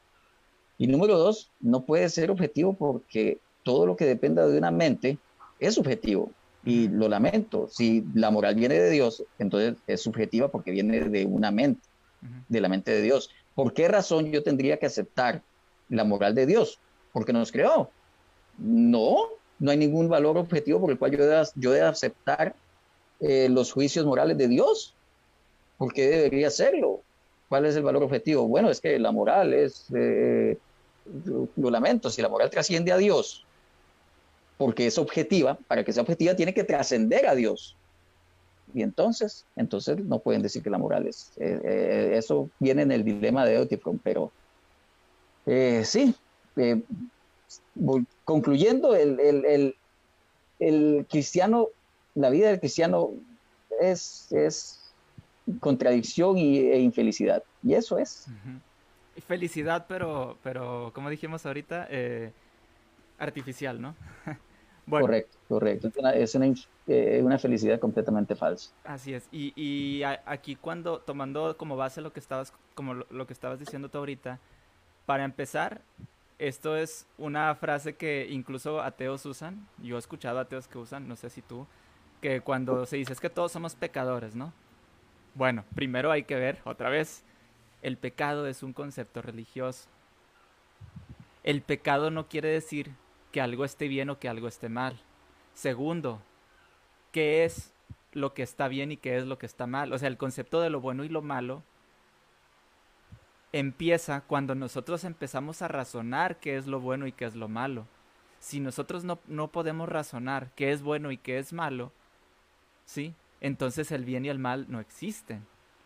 Son un concepto o una, o una identidad, una definición, o sea, buena o mala que les hemos dado a las cosas. Ahora, hay un argumento que, que, defiende lo que tú estabas diciendo ahorita, un argumento que, teísta, que defiende eh, el hecho de, de que las, del bien y el mal y, y, de, y de la desobediencia al pecado. Como dices tú, eh, lo, lo que se condena no es la acción en sí, o sea, de que se haga algo, no, de que se mate, de que se viole, de que se haga cualquier cosa, sino que Dios lo mande. O sea, lo que se condena es desobedecer eso que Dios manda, disculpa. Entonces, realmente, cuando se habla de que es que es un pecado matar, y las veces que Dios mandó matar, ahí ya no es pecado, había una excepción a la regla, o las veces, como dices tú, que, que Dios permitió o perdonó a quien, a quien violó, por ejemplo, ¿no? O sea, hay mucha, hay mucha contradicción en ese sentido. Ahora, el argumento que se usa muchas veces para defender eso es, el bien es lo que Dios dice que, es bueno. O sea, si Dios lo dice, en ese momento es bueno, aunque para nosotros no tenga sentido. Si, Dios te dice hay que matar, porque muchas veces cuando lo escuché eso también en algún video, si Dios dijo maten a todas las mujeres y a los, a los bebés de vientre, no sé si te acuerdas de ese, que, se, que se ronda mucho en memes, ¿no?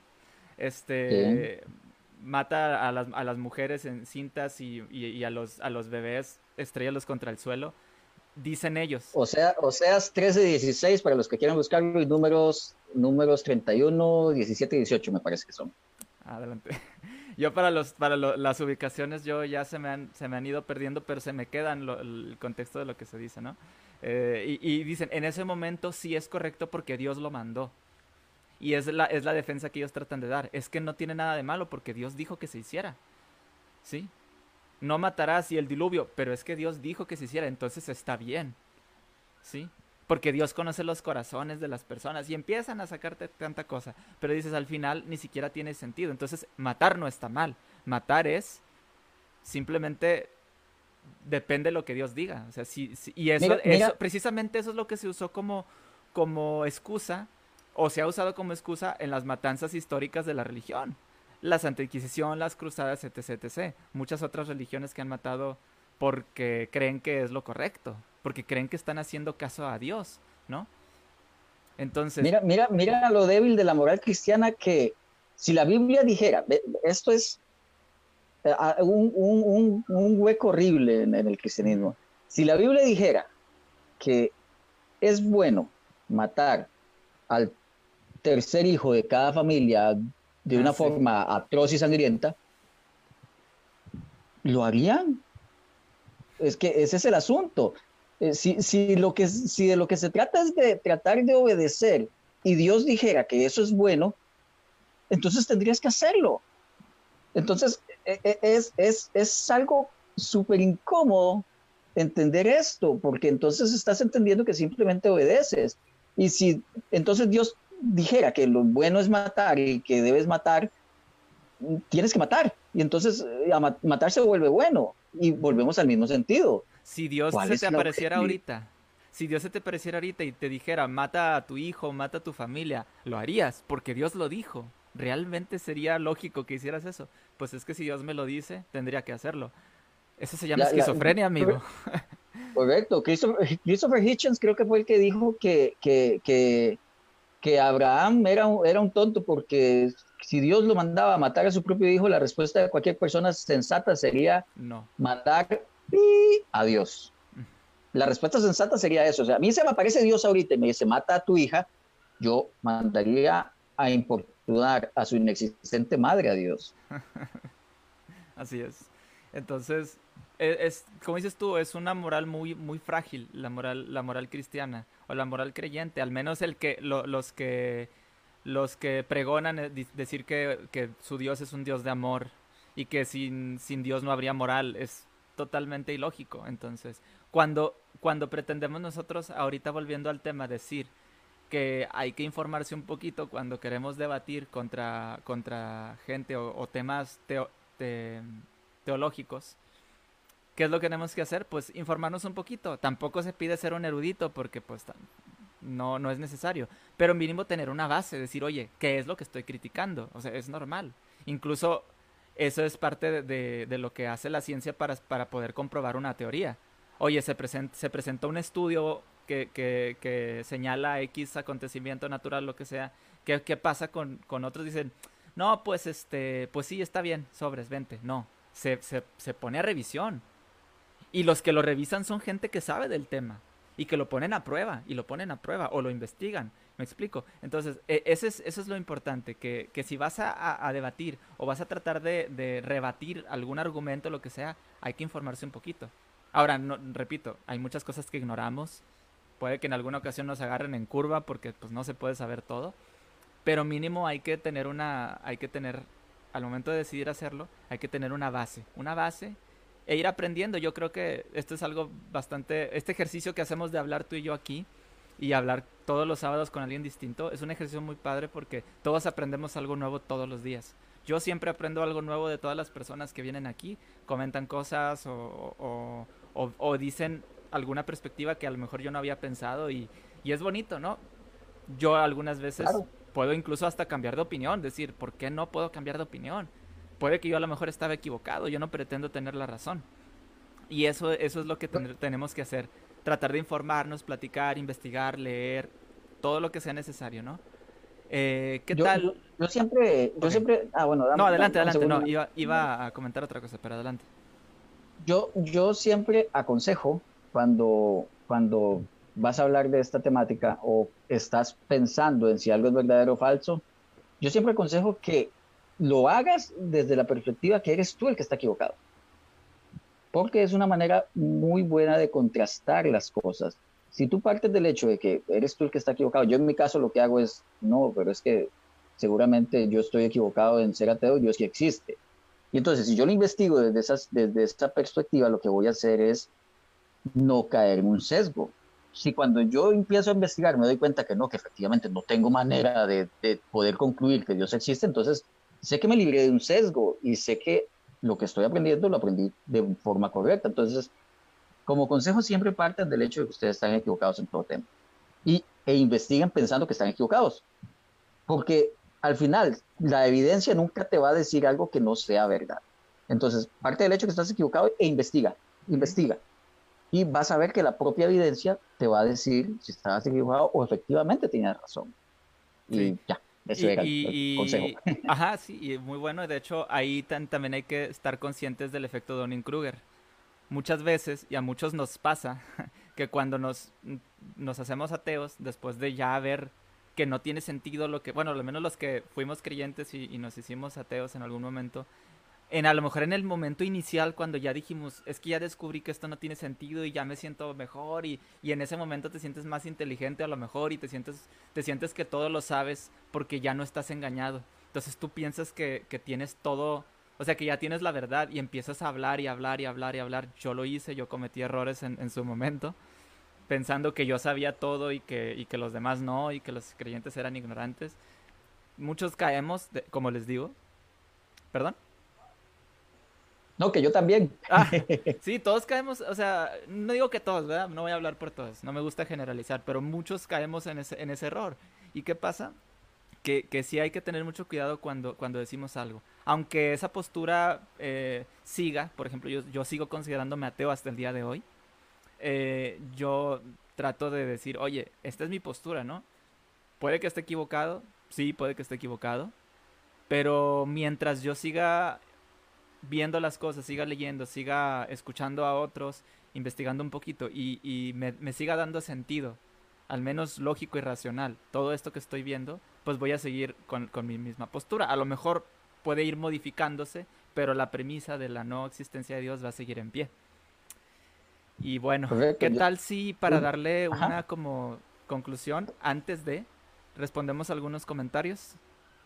Para que, para alcanzar a responder los más que se puedan, leemos una pregunta y le damos una contestación de uno o dos minutos para, para alcanzar a responder lo más que se pueda, ¿no? Eh, eh, me, los mencionas tú? sí, claro, claro no hay problema, yo los leo. Este, vamos a empezar.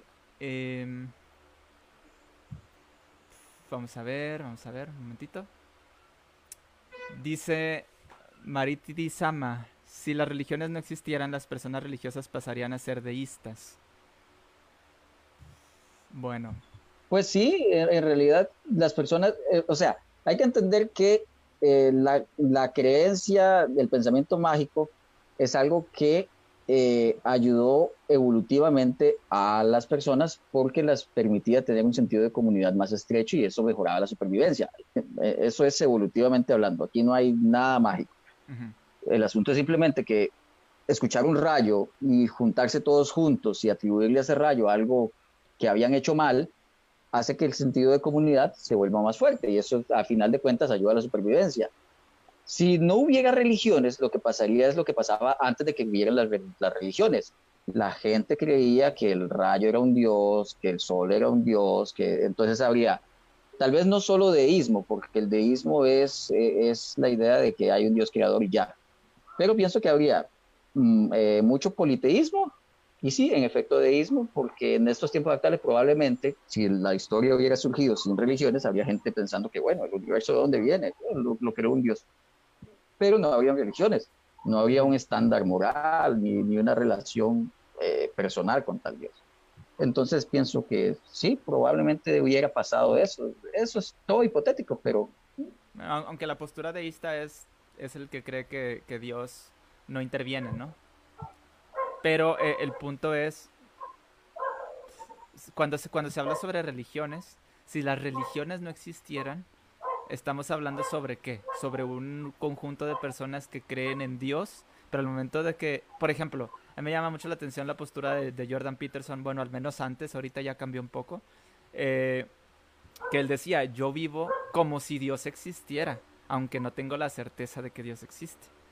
¿Sí? Entonces, ahí él él no ve a Dios como un ente, bueno, digo, él no veía a Dios como un ente existente, sino que la influencia que tenía ese Dios sobre las personas, él, por ejemplo, él se podría considerar como deísta, porque él dice, no sé si exista, pero yo actúo como si existiera. ¿Cómo se le puede llamar a eso? ¿Es un agnóstico teísta, por decirlo así? Mm, vendría siendo como una especie de agnóstico deísta, sí. Deísta. Sí. Bueno, es que hay no, muchas mentira, sería un agnóstico teísta. Teísta, porque es que la, diferencia entre teísmo y deísmo es que el, teísmo cree que ese Dios tiene una relación personal contigo y te da reglas. El deísta simplemente cree en un Dios creador, punto. Ese Dios no interviene para nada. Entonces sí vendría siendo como un agnóstico teísta, eh, pero sin una religión establecida.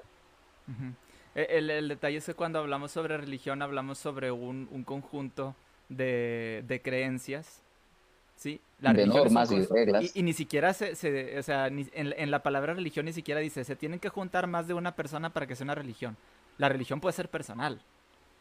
Ahora, el, el, punto es cuando nosotros podemos decir que se es teísta. Es que yo creo que el término deísmo ya es una cuestión más, más filosófica, menos, menos natural en nosotros, por decirlo así.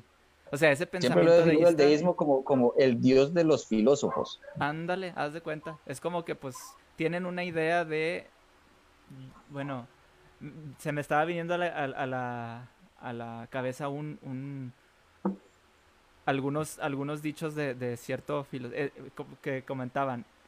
Ni siquiera, ni siquiera sé en qué, es que me acuerdo que, que algún filósofo decía, pero Dios sabe que, Dios sabe que, y ese filósofo en específico, se los debo, no tenía una creencia en Dios directa. O sea, lo usaba como, como una tipo herramienta de retórica. ¿no? Para, para decir, Dios sabe que yo no estoy mintiendo, por decirlo así, ¿no? A pesar de que él no creía en Dios. Bueno, ok, y, de hecho, eso se lo he dicho ya apologistas. Yo no creo en Dios, pero si Dios existe, Dios sabe que estoy siendo honesto porque con el conocimiento que yo tengo actualmente, no me es posible creer en Dios. Entonces, si Dios me condena por actuar honesta, intelectualmente honest, de forma intelectualmente honesta, no es un Dios que siquiera merezca que lo adore. Entonces, yo no creo en Dios, pero si existiera, Dios sabe que yo no creo en Él por motivos completamente racionales. Entonces. Así es. Y bueno, para pasar a otros, a otros comentarios, este. Dice Jean Carlos Cisneros Osorio, dice, pienso que el cristiano promedio empieza a creer por su necesidad de no aceptar la vida, de que la vida, perdón, es nacer, morir y que alguien le va a ayudar en su destino. Pues sí. Sí, o sea, es, la negación a la muerte. O, otra cosa, la, el, la necesidad de creer en Dios empieza por el miedo, por el miedo a morir. Cuando nosotros fuimos conscientes de que, de que vamos a morir, ahí es donde se crea, donde empieza el miedo y se crea esta falsa, ese falso destino, ¿sí? En el cual nosotros nace la pregunta de, nace la pregunta de ¿qué hay después? ¿Qué hay después de la muerte? Entonces, donde, donde empiezan los mitos. Entonces, pues sí, está, está, bien, está bien planteado ese comentario. John Abdul dice, sí es cierto, muchos optaron por la por interpretarla de manera metafórica que literal. Estamos hablando de la Biblia, en este caso, ya que con lo último no pueden basarse con pruebas ni lógica para, para que los acredite. Así es. Sí, correcto. Ahora tenemos que entender que la religión a veces, no digo siempre, pero a veces ha cambiado de posturas conforme avanza la ciencia. Recordemos que la, iglesia pensaba que la Tierra era el centro del universo y que el Sol giraba alrededor de ella y lo sustentaba con la Biblia. ¿Ok? Y, sustentaban eso con la Biblia, con, por ejemplo la historia de que, eh, eh, ¿quién era Josué? detuvo el, dijo sol detente en Ajalón y luna tú detente en Jababón y, entonces suponiendo que los astros se movían alrededor de la tierra no correcto. Y entonces la iglesia argumentaba de esa manera que la tierra era el centro del universo porque es la única manera en que tal cosa suceda ¿Y qué es lo que pasa? Se descubrió que no era así y entonces ahora ya no es literal, es metafórico. Es que Dios, es que en ese momento se quiso decir así porque ellos, eh, la explicación es muy rebuscada para tratar de salvar la religión del error que cometió. Y yo pienso que si eres un cristiano honesto, deberías simplemente decir, ok, se equivocó ahí, pero es la historia como la contaban los hebreos y ya. Así es, es, un, es un error de redacción y punto. O sea, el, el, detalle es que no se acepta porque se cree que fue inspirado por Dios esos escritos. Entonces ahí es donde viene el problema. Por eso la, la Biblia no se edita, la Biblia no se modifica. Porque incluso es, dentro de la misma Biblia está condenado cambiar textos o modificar el texto, ¿no? Entonces ahí hay un problema. al final de, al final de Apocalipsis dice que cualquiera que cambie una, una coma, una tilde de, estos, de estas palabras será condenado y bla, bla, bla, bla, bla. Así es. Y, y, ahí es donde empieza el problema de la interpretación de, de todas esas cosas. Ahorita leí, para pasar al, siguiente comentario, algo muy interesante que dice Norma Yaha, Yahaira, perdón. Dice, como mencionaron, muchos aspectos influencian en ser creyente y en el transcurso de los infortunios de la vida muchos pierden esa fe tan arraigada en algún Dios. Y dice también, más que conocimiento o ignorancia, ¿cómo y por qué se convertiría alguien en ateo? Eh, ¿Me repite lo último? Lo último, más que conocimiento o ignorancia, ¿cómo y por qué se convertiría alguien en ateo? Bueno, eso sucede por, hay muchas razones, como bien explicamos, no todos los ateos son ateos por la vía racional o el conocimiento. Así es porque lastimosamente existen ateos que también son ateos porque murió, murió un familiar al que le habían pedido mucho a Dios que no muriera y murió y entonces abandonaron la religión porque simplemente dijeron, ok, un Dios que sea bueno no me haría pasar por este sufrimiento, ni me haría tanto, y yo que me, que me sacrifiqué y lloré y ayuné, no permitiría que pasara esto, entonces Dios no existe.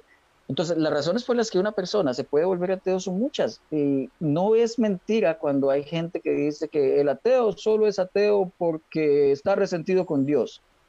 Si bien eso no define para nada a todos los ateos, es innegable que existen de hecho ateos así. Entonces, hay muchas razones por las que una persona se puede convertir en ateo, pero fuera del, fuera del conocimiento y de la razón y de la lógica y del estudio, hay razones que sí te llevan al ateísmo, aunque sean lógicamente inválidas. Entonces, respondiéndole a, a Yajaira, pues sí, en efecto, eh, pueden haber múltiples factores y entre ellos factores completamente emocionales y subjetivos que te llevan a convertirte en ateo. Así es. Sí, Tamara Alfaro, Alfaro perdón, dice, también me sentí súper libre al abandonar la religión y me siento mejor con respecto a enfrentar la muerte y esos vacíos que me dejaba un Dios ausente. Esa es una respuesta a la pregunta de Yajaira. ¿sí? Es es a veces la libertad que se te niega como humano a vivir tu, propia vida, ¿no? O, vivir, yo siempre he visto que la, religión en general quiere que vivas como un soldadito. Todos se tienen que vestir así, todos tienen que hablar de esta manera, todos tienen que creer esto y todos tienen que seguir las reglas. Y el que no siga las reglas, hay tabla, ¿no? E, e, ese es el punto. Entonces, qué bueno, le, mandamos igual un, aplauso a Tamara por, por, por esa decisión que tomó. Y al final eh, es una cuestión, voy a, voy a decir un comentario de Farid, dice, esto que estamos hablando es una cuestión que es libertad de elegir siempre y cuando no me afecte ni afecte a otros injustamente. Te puede afectar a ti, yo creo, pero mientras no afectes a la libertad de Ajá. Sí te escuchas, sí te escuchas. Hola. Sí, sí me oigo. Sí, sí, te oyes muy bien, te oyes muy bien.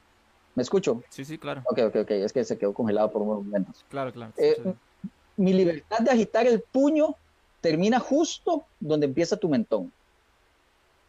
Yo puedo agitar mi puño, esa es mi libertad. Pero justo antes de tocar tu mentón, ahí termina la mía.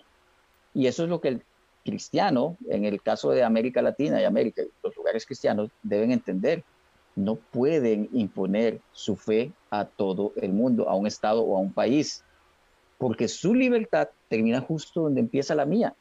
Y mi libertad hace que yo no crea, mi libertad me permite no creer en Dios ni aceptar sus valores. Entonces, eso. Así es. El, detalle es que tenemos que, tenemos que eh, respetar las al individuo. Porque una cosa es que la gente también confunde muchas veces, o mucha gente confunde de que es que si hablas mal de lo que yo creo, entonces me estás agrediendo. No, no es cierto. O sea, las, las ideas pueden criticarse, las creencias pueden criticarse, pero yo no estoy atentando contra ti directamente. ¿Sí? Eso es todo. Dice Dice York Rodríguez, ¿podría abordar el tema acerca de las verdades y de la verdad absoluta? Mm, tal vez en otro podcast, estaría bueno hablar sobre ese tema. Es, un este, es, un tema largo, pero es muy interesante. Yo, yo, un comentario así muy breve que diría es que las verdades son muy relativas, depende de lo que estemos hablando. Si hablamos de verdades filosóficas, ahí estaría más complicado. Alguna verdad, alguna verdad, por decirlo así, tangible, es que esto es un termo. Esto es algo que tú y yo sabemos pero, y eso, lo habla en, algún, en algún comentario, por decirlo así, tú y yo sabemos y usé este mismo objeto, ¿no? Que esto es un mouse, ¿no? Esto es un mouse, para ti y para mí es un mouse, y sabemos, nuestra verdad es que esto es un mouse, porque su función es ser un mouse. Pero qué tal si esto, este objeto se, usara, se encontrara en, un, en una comunidad así aislada y lo vieran con esta forma tan lisa, tan brillosa y dijeran, esto es una piedra que nos mandaron los dioses ahí la realidad de este objeto cambia y pasaría a tener una naturaleza metafórica distinta. Entonces, a pesar de que nosotros vemos y sabemos que esto es un mouse, puede que no sea un mouse desde la perspectiva de quien lo esté viendo. Entonces, es un mouse porque sirve para, para, para, para poder usarlo en una computadora, pero si no hay una computadora, aunque siga siendo un mouse en un contexto distinto, Imagínate que el día de mañana nos extinguiéramos y casi todo lo que se lo que existió en nuestra civilización se borrara y este mouse sobreviviera. Alguien una inteligencia más adelantada que, que lo viera, ¿qué diría que es esto? puede cambiar la perspectiva. Era, era un instrumento que usaban los, los, humanos o, esos seres que existieron para hacer X, o le van a dar una explicación. A lo mejor ni siquiera es certera la explicación. Pero no sé si me estoy dando pero, pero sabes, pero ¿sabes cuál es el, asunto ahí? Que lo que sí es objetivamente verdad es que existe. Entonces, la, hay verdades relativas, eso nadie lo niega, pero hay cosas que son objetivamente verdad y no pueden negarse. Por ejemplo, decir que la nada no, eh, que la nada absoluta no existe en este universo, es algo que podemos decir que es objetivamente verdad. ¿Sabes por qué? Porque aquí viene Descartes y nos dice eh, la famosa frase de pienso, luego existo. Esto no, esto es una sentencia, es, es de hecho como, como pensemos en un silogismo. Porque pienso, eso significa que yo soy. Y si yo soy y puedo pensar, entonces existo. Por lo tanto, si pienso en que no existo, existo, porque para pensar que no existo necesito primero existir. Entonces ahí viene la explicación de, la frase de pienso, luego, existo. Entonces es objetivamente verdad que existe. Entonces hay verdades que sí son objetivas independientemente de lo que piense cualquiera. Entonces, hay dos, dos tipos de verdades. Sí, pero me refiero desde una perspectiva, incluso desde la perspectiva filosófica y, y, e interpretativa, porque vamos a ponerlo así. Eh, hay, hay, quien dice, y a pesar de que yo no comparto esa idea, hay quien dice, ¿y qué tal si no existes?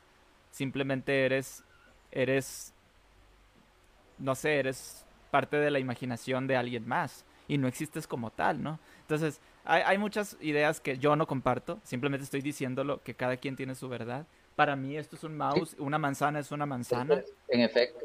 Sí, este, pero sí, este es un tema, digo, si nos ponemos a hablar sobre verdades y todo eso, nunca vamos a terminar. Este era nada más como para poner en contexto ese tema y, y que sepan que no está tan... Parece decir, pues sí existe o no existe una verdad objetiva, pero ¿qué conlleva a eso, no? Entonces sería una cosa más, este... Es, un es, un tema metafísico y epistemológico larguísimo. Así es, más entera, no, no podemos abarcarlo en tres minutos. Eh, dice, bueno, antes que nada quisiera mandarle un saludo a, a Armandowski Trotsky de Invítame a Pensar, que hizo un comentario aquí en la página que dice, la semana entrante tendremos una charla con Ernesto Nava de Ateísmo Brillante y trataremos... Eh, algún punto, un punto político que estaba debatiendo ahí en los comentarios, entre muchas otras cosas más. Entonces, este, para que estén al tanto, ¿no? Vamos a tener aquí a varias personas que vamos a estar hablando sobre algo, algo, algo relacionado al tema que estamos hablando hoy, creo que lo vamos a complementar. Y pues están invitados a, aquí a, participar aquí en, en, los comentarios, como siempre, ¿no? Entonces, este, un saludo a Armandoski, pues para que, para que también vayan y le den like a su página, ¿no? Los que no estén ahí dice Henry Cabrera, lo único en lo, que no, en lo que concuerdan los ateos es en la no creencia en, en deidades. Luego son como intentar pastorear gatos, cada uno agarra por su lado. Pues sí, de hecho sí, o sea, tú no, por, por ser ateo no tienes que ser de derechas, de izquierda, no tienes que ser, es más, no tienes que creer o no creer en los horóscopos, puedes creer en lo que se te dé la gana. Simplemente ateísmo es la, ausencia de la creencia de Dios o el rechazo en la idea de la creencia de Dios, punto. Y, el ateo muchas veces dice, no, es que el ateo debes pensar así, debe ser acá y somos más pensamiento científico. No es cierto, no es cierto.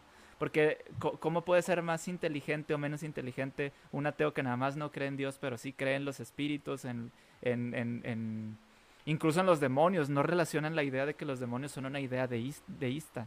No deísta, perdón, teísta, perdón, teísta. Es parte de la mitología de Dios, los demonios. Entonces, eh, un, ateo puede creer en lo que se le dé la gana. Simplemente es la, ausencia en la creencia en Dios o dioses, punto. Y sí, es cierto lo que dice Henry, muy acertado. Matt Dilahante decía que la única manera en que seas un mal ateo es creyendo en Dios. Así es o un falso ateo, ¿no? Este, simplemente pues no estás... Es la única manera en la que seas un mal ateo. Así es, no está, no está siendo coherente con lo que, lo que se dice, ¿no? Ahí para eso hay muchas otras definiciones sobre Dios, ¿no? Eh, dice También, ah, Denise, este es un comentario directamente para ti, Sony. Dice, maravillosa su sabiduría, señor Sony. Usted es lo máximo. Dice Denise Morales, me imagino que es alguien que sigue tu página. y también pensamos lo mismo. Siempre tratamos de, invitar a personas que tengan cosas bonitas y, eh, útiles que aportar aquí a, la página. Y yo estoy agradecido con todas las personas que ven aquí, también con Sony, por estar aquí con nosotros. Eh, dice bueno, dice Henry, el respeto al derecho ajeno es la paz, lo que decíamos ahorita, ¿no?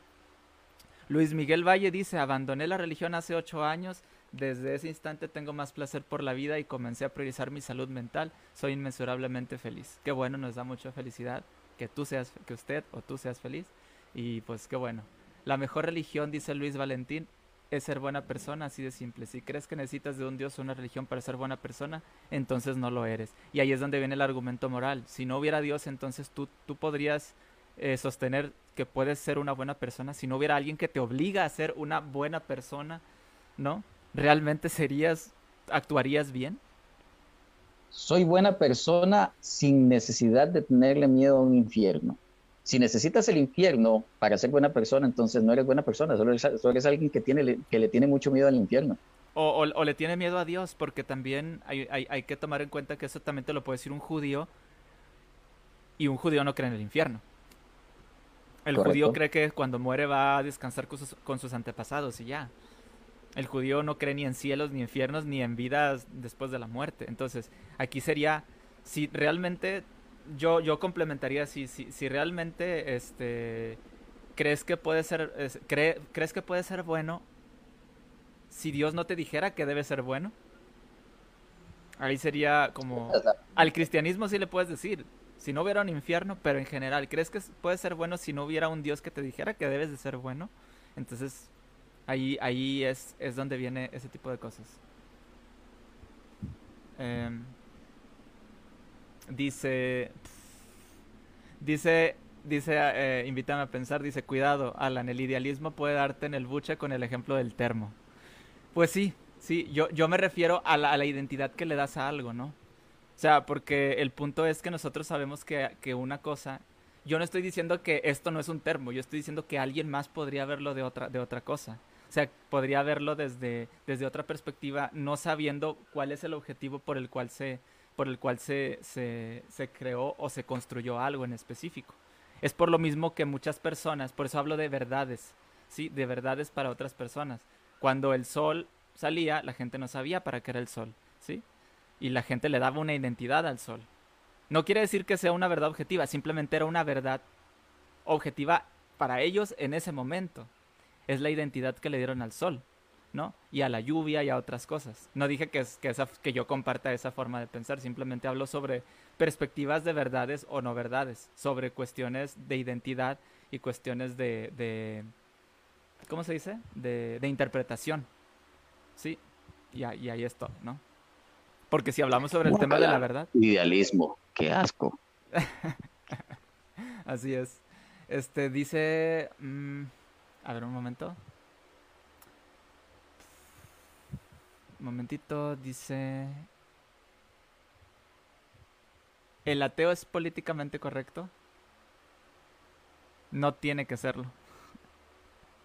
No tiene que serlo. Eso ya es cuestión de cada quien, ¿no?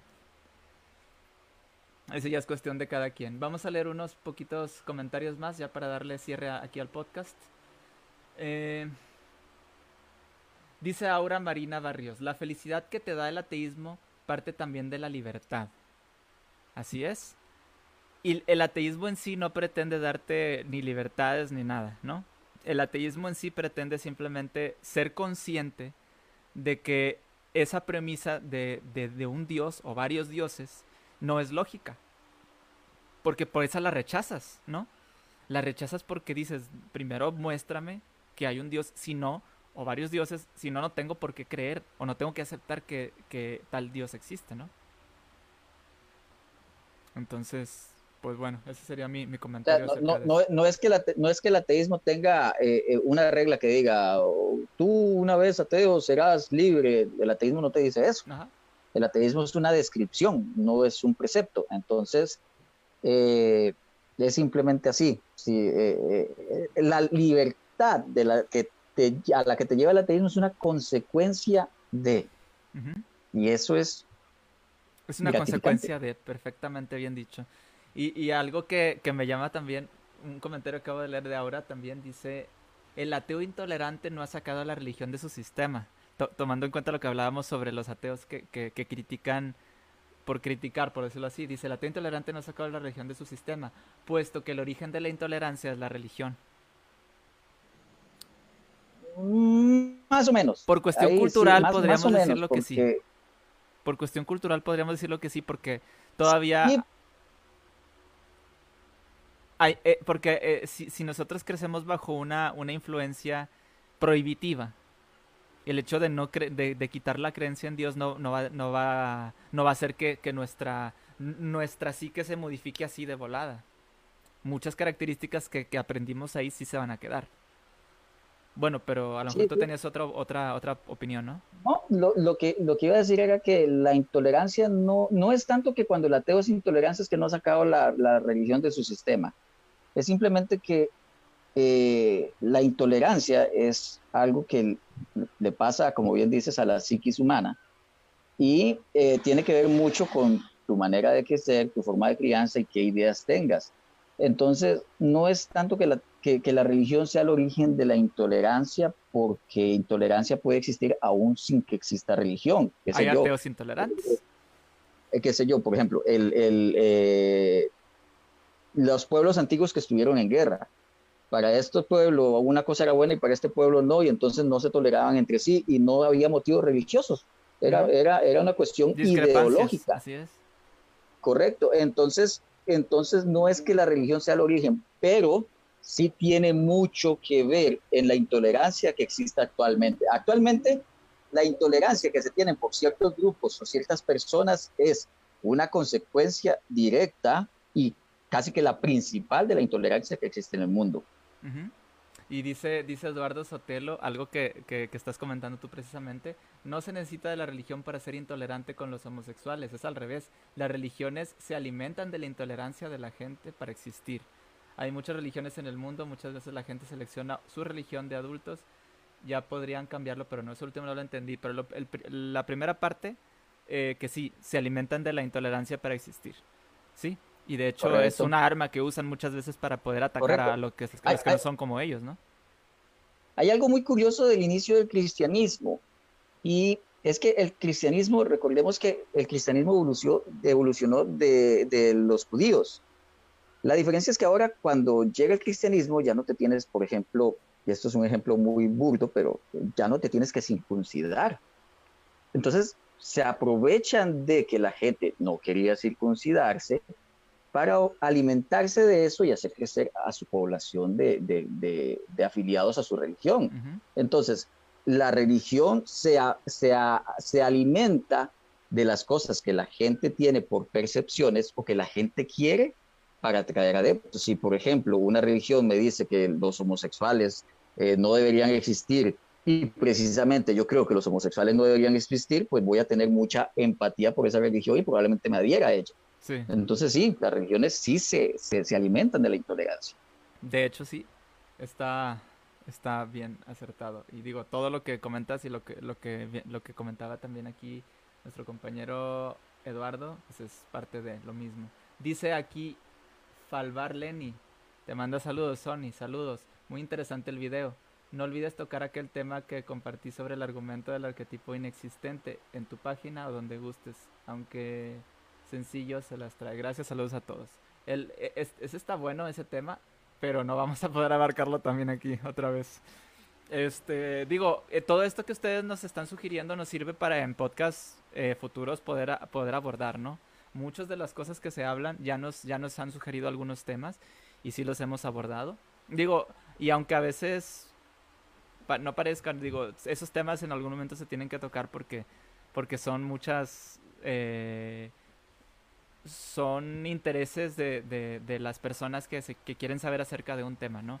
Generalmente cuando, cuando hablamos sobre algo eh, en un podcast es tratando de comunicarles de la mejor manera un, tema.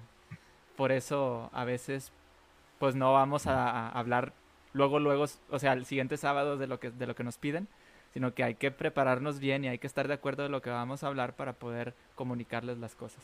Pero sí, claro, eso lo podemos, lo podemos abordar y digo, si Sony gusta y le gustó el formato del podcast, podemos abordar incluso varios temas que nos han sugerido el, el, día de hoy. Con todo gusto estás, estás invitado, ¿no? Claro, gracias. Eh, bueno, vamos a leer unos últimos dos comentarios más para ya no alargarnos tanto y, terminamos el podcast. Dice, dice Henry Cabrera, dice el ateísmo dice que no hay dioses, en consecuencia el ateísmo dice que no hay Dios. El naturalismo implica ateísmo. Si la realidad casual es la realidad natural, entonces no hay causa sobrenatural de la realidad natural y en particular no hay Dios. Uh, está muy largo el, comentario. Ah, creo que estaba haciendo, estaba haciendo un, un, extracto de un libro, El mejor argumento contra Dios, de Graham Oppy. Graham Oppy. Así es. Con razón me sonaba eso que había leído. O sea, no, no he leído el libro, pero esa frase sí lo había leído en algún, en algún momento. Este... es, la, es la justificación racional del naturalismo por sobre el teísmo, o, el, o, bueno, sobre, eh, sobre, sí, sobre el teísmo. el, lo que pasa es que sí, el, naturalismo triunfa incluso por parsimonia sobre el teísmo ante esto, ¿no? La realidad natural no implica que necesite haber una realidad sobrenatural para que exista. Sí, es, sí, es, está bastante, bastante, bastante interesante y, mientras le iba leyendo dije, ah, ¿dónde he leído eso? por ahí. Esa idea está, está buena. Pero bueno, este, esa es una manera muy, muy sensata de poder ver cuál es nuestra naturaleza o cuál es nuestra, nuestra, nuestra realidad como humanos y ahí puedes sacar tus propias conclusiones, ¿no? Dice Henry Cabrera, Hernán, perdón, Hernán Cabrera dice, si el amor no se ve, entonces no existe. ¿Cuál es su perspectiva desde su punto de vista? Bueno. Eh, bueno, adelante. Bueno, yo, para, para empezar, el amor sí se ve. Porque si tú pones un cerebro de una persona enamorada en un escáner, puedes ver qué partes se, iluminan del cerebro y puedes percibir qué químico se agrega a tu cuerpo y puedes percibir que eh, ahí está el sistema límbico súper super, eh, emocionado y vas a ver un montón de serotonina y vas a ver un montón de dopamina y entonces vas a ver, eso es ver el amor. Es el, detalle es que, que lo, lo, tratan de ver es que como el amor a ver qué forma tiene. No, no se trata de eso. Es una consecuencia de algo. El sentimiento del amor es, es, un sentimiento, es una consecuencia de algo. Correcto. Si yo, si yo, si yo tomo un cerebro y, le, y elimino las partes que son las encargadas del amor y los químicos que son las encargadas de darte satisfacción por esa sensación de amor, lo lamento, ya no tendrás amor. Entonces, el, el amor no es no lo veo, luego no existe, porque el argumento del ateo no es no veo a Dios, luego no existe. Eso no es, de hecho es un pésimo argumento ateo ah, que yo creo que nadie hace. El asunto es que eh, eh, el amor es una consecuencia evolutiva que nos permitió la procreación, que era muy necesaria cuando antes vivíamos solo 20 años y nos moríamos. Entonces era necesario que sintiéramos ese amor para que nos impulsara a procrear. Es, una herramienta evolutiva puramente para mantener a la especie viva. Entonces, el amor, número uno, si lo vemos, y número dos, es explicable perfectamente por lo que decían antes, el naturalismo. No requerimos una explicación sobrenatural para el amor. Totalmente. Dice aquí Juan Carlos Cabrera, no me gustan los extremos, ni el fanático cristiano, ni el ateo insultante y atrevido. Escuché algo muy inteligente y si Dios existe, ¿qué cambiaría? Fíjate, eso, eso es algo, yo creo que literalmente lo que dijiste tú ahorita, si Dios existiera, no tendrías por qué cambiar. ¿Por qué? Porque Dios, ni, siquiera el mismo Dios te ha dado razones suficientes para, para creer en su existencia. O sea, dirías, ok, sí existe, pero yo, por, o sea, estaba equivocado, por, por definición estaba equivocado, pero mi lógica no estaba mal, porque no había evidencia. ¿Sí? Ya, e, es, es, así, yo no tenía el conocimiento suficiente para poder aceptar a Dios como verdadero. No lo tengo, simplemente no lo tengo. Si existe, si existe un conocimiento suficiente para que yo pueda decir Dios existe, yo no lo tengo. Y no es culpa mía no tenerlo. Es simplemente que no he accedido a una información, pensemos que existe la información que diga que Dios existe. Yo no he podido acceder a tal, acceder a tal información. Entonces, si yo soy ateo y Dios sabe que soy que, y Dios existe y sabe que soy ateo y que traté de investigar el tema honestamente y aún así yo no tengo el conocimiento, quiere decir dos cosas, o Dios no permitió que se que no permitió su manifestación en mi vida o simplemente pues no existe. Ajá. Y, y, y de hecho, este, hay, una, hay una, un comentario que he visto que se, se, es un, como un cuestionamiento que se, se, le, se le hace al ateo. Bueno, y entonces, eh, ¿cuál sería la evidencia entonces para ti válida para que tú creas que Dios existe? O para, para que tú aceptes que Dios existe. La respuesta correcta, yo creo, sería, pues es que yo no tengo por qué decidir cuál es la evidencia que, haga que, que, que yo crea que Dios existe. ¿Por qué tendría que hacerlo yo? En ese caso, Dios tendría que saber cuál es la evidencia que a mí me convencería o que a todos nos convencería.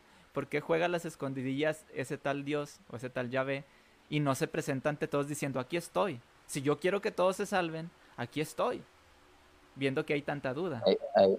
Ahí, entra uno de los mejores y más fuertes argumentos ateos, que es el argumento de la, eh, se llama argumento del ocultamiento divino. Entonces, este es el punto central de, uno de los argumentos más fuertes del ateísmo y uno de los mayores problemas para la religión. Eh, con respecto a qué evidencia me convencería, número uno, eh, podría pasar buen rato explicando el tema, pero esencialmente, si me das, para mí, si me das un silogismo cuyas premisas sean completamente innegables y demostradas empíricamente, y tal silogismo te lleve a la conclusión de que Dios existe, entonces yo aceptaría, no que Dios existe, aceptaría que es racional creer en Dios. Y es muy distinto, es muy distinto aceptar a Dios como, eh, como una creencia racional, racional y aceptar que Dios existe. Uh. ¿Ok? Hay que hacer esa diferencia. Yo en ese momento aceptaría que creer en Dios es racional y que el ateísmo no es racional. Pero no estaría entonces convencido de que Dios existe. Para eso necesitaría además revelación divina de su parte, que es la que, como tú decías, Él es el que sabe qué necesito yo para creer, si en el, si en el caso de que existe, porque ver que es racional la, la creencia en Dios no significa que yo vaya a creer en Dios. Simplemente para que yo crea en Dios necesito su manifestación divina en mí o, o una manifestación que yo pueda entender que, y que me haga entender que Dios existe. Uh -huh. Entonces, pues lo que dices, Dios es el que sabe qué evidencia necesito yo para, para, para ser convencido. Así es. O es el que sabría, ¿no? Y dice Elizabeth Sandra, complementando esto, por simple razonamiento no hay seres fantásticos. Así es, o sea, por simple razonamiento. Los seres fantásticos solamente existen en los libros, en las novelas, en las películas y toda obra. Por eso que, son fantásticos. Por eso se llaman fantásticos, así es. Y por último, vamos a leer este comentario de gusto. Ese Alarcón dice: Lo más dañino es seguir esparciendo la locura de que existe un Dios. Un mundo sin religiosos sería mucho mejor. ¿Qué hay de malo vivir con los pies en la tierra? Eh, bueno, un buen ejemplo de antiteísta. Eso es un antiteísta. Uh -huh. Y no, y vean que lo que él dice no es irracional, uh -huh. ni es algo eh, pleitero, ni es, ni es intolerancia. Es simplemente que lo que dice tiene razón. ¿Qué hay de malo en que vivamos con los pies en la tierra y aceptemos lo que realmente podemos demostrar y lo demás no?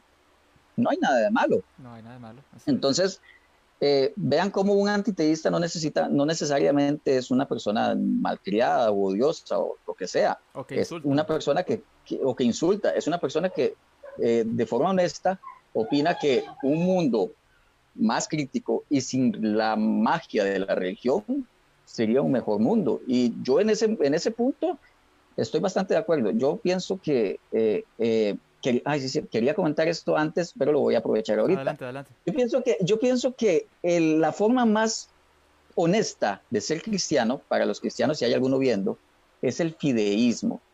El fideísmo es, eh, tú que conversaste con, con, con el Tiliches, uh -huh. el fideísmo es creer en Dios, no por un razonamiento o por una razón lógica o lo que sea, es creer en Dios a pesar de, no importa lo que diga la evidencia, yo creo en Dios. y es aceptar que esa creencia en Dios es algo completamente personal, es algo que es solo mío. Entonces, eh, eh, estamos hablando de que yo pienso que en efecto el mundo estaría mejor, no totalmente sin religiones, sino que las personas religiosas entendieran que su creencia es de ellos y que la mantuvieran como algo personal. En el momento que dejen de querer eh, demostrar que Dios existe e imponer cosas, en el momento que ellos sean lo suficientemente honestos para aceptar que creen en Dios por un asunto de fe y personal, entonces tendremos una buena sociedad. Ni siquiera necesito que desaparezca, solo necesito que entiendan que es personal, es simplemente tu creencia, nada más. Y no hay nada de malo en eso. De hecho, es la forma más honesta de llamarte cristiano, porque como bien dices, eh, como bien dijimos, el pasaje de la Biblia es la certeza de lo que no se ve. O sea, ¿cómo puedes llamarle fe a creer con un argumento? Eso no es fe, eso es conocimiento. Fe es aceptar que Dios existe independientemente de lo que te diga cualquier cosa, es creer porque sí, por amor a Dios, que debe ser, que debería para el cristiano ser el, la piedra angular de su fe. Incluso, incluso, incluso hasta podríamos, podríamos argumentar que que ellos ven tan pobre la, la, argumentación de su propia Biblia que tienen que inventarse argumentos para que Dios exista. O sea, que no creen ni siquiera a Dios capaz de poder defenderse en ese, en ese, en ese aspecto.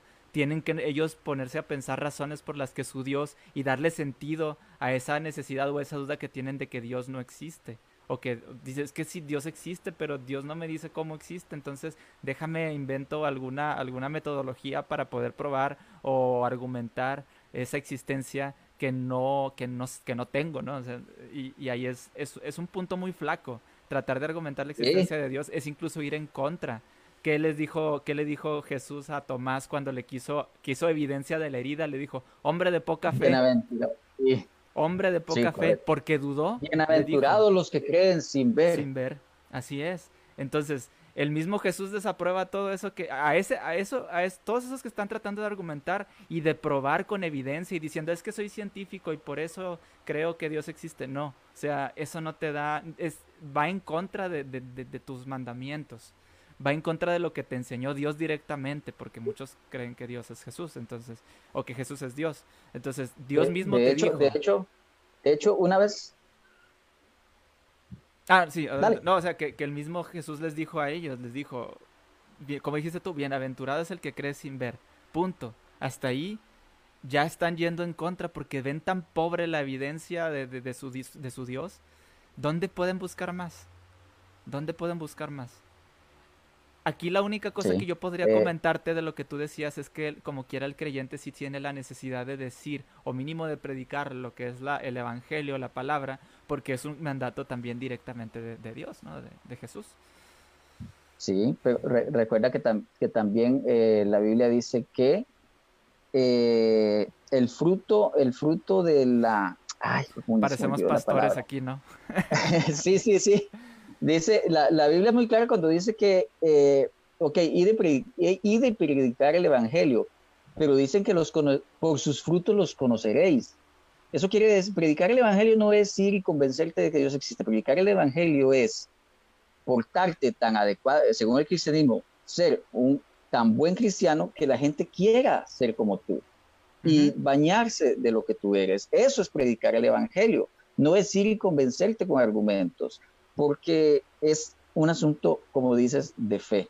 Y es lo que, es lo que me dijo el dinosaurio de Noé. yo le pregunté directamente a él, y entonces, si eres tan crítico de, la Biblia y de todo, ¿por qué crees? ¿Por qué crees en Dios? Dijo, es una decisión personal, es una manera en la que yo interpreto la realidad. Y ya, se acabó. O sea, es una, es una decisión personal. No tengo por qué buscar evidencia, no tengo por qué buscar pruebas científicas porque no las hay. Y eso también, en eso también concuerda Tiliches teológicos no hay evidencia. Yo creo por convicción de, propia. De hecho, el Tiliches, de hecho, de hecho, el Tiliches, una vez tuvimos un debate, él y yo, contra otros dos apologistas, y en ese, en ese debate, el Tiliches dijo algo muy interesante. Si tú crees por un argumento, estás cometiendo idolatría. Porque el centro de tu fe, tu creencia debe basarse en el amor a Dios. Si estás basando tu fe en un argumento, tú estás por el argumento creyendo en Dios. Entonces, no por Dios para mismo. creer en argumento, no por Dios mismo. Eres un idólatra. Y lo lamento, bíblicamente eres un idólatra, lo lamento por lo que está. Y es lo que más defiende el, cristianismo eh, protestante. Son, muchos de sus, de sus argumentos para, para, para seguir eh, tratando de explicar la existencia de Dios. Es decir, es que William Lane Craig usa y William Lane Craig aquello y John, John Lennox, o ¿cómo se llama? John Lennox, ¿verdad? Este, el matemático, dice, no, que él dice y que él es matemático y, él sabe mucho. Espérate, o sea, ¿cuándo lo has visto decir un texto de la Biblia? y si, y si te lo dice, no te lo hace para argumentar la existencia de Dios, te lo hace para decirte cómo debes portarte o cómo debes, no sé, hacer cierta cosa, no para argumentar su existencia. El mismo, el mismo Dios no te dice, argumenta mi existencia, ¿no? Te dice todo lo contrario yo siempre he visto muy una cuestión de arrogancia la, la apologética porque eh, eso, eso que comentas es muy cierto. Tú nunca los ves realmente hablando de la Biblia. Ellos, ellos básicamente tratan de sonar lo más intelectualmente posibles y lo más razonablemente posibles para hacer parecer el cristianismo como algo muy increíblemente intelectual, cuando el cristianismo es un asunto de fe, es un asunto de amor a Dios por el amor a Dios. Entonces, rayos, si van a ser cristianos, sean buenos cristianos. Ahora sí, sean verdaderos cristianos. No vayan en contra de, su propia. Si tienen dudas, entonces no tienen que argumentar. Si tienen dudas es porque algo no les convence. Sean intelectualmente honestos, ¿sí? Por eso siempre aquí les decimos, duden de todo y eso también ya viendo un poquito más a Armando Skitrosky de, de, Invitan a Pensar, dice, duden de todo, pregúntense todo. Aquí les decimos, la página no se llama ateísmo racional, se llama escepticismo racional. Aquí no venimos a evangelizar el ateísmo.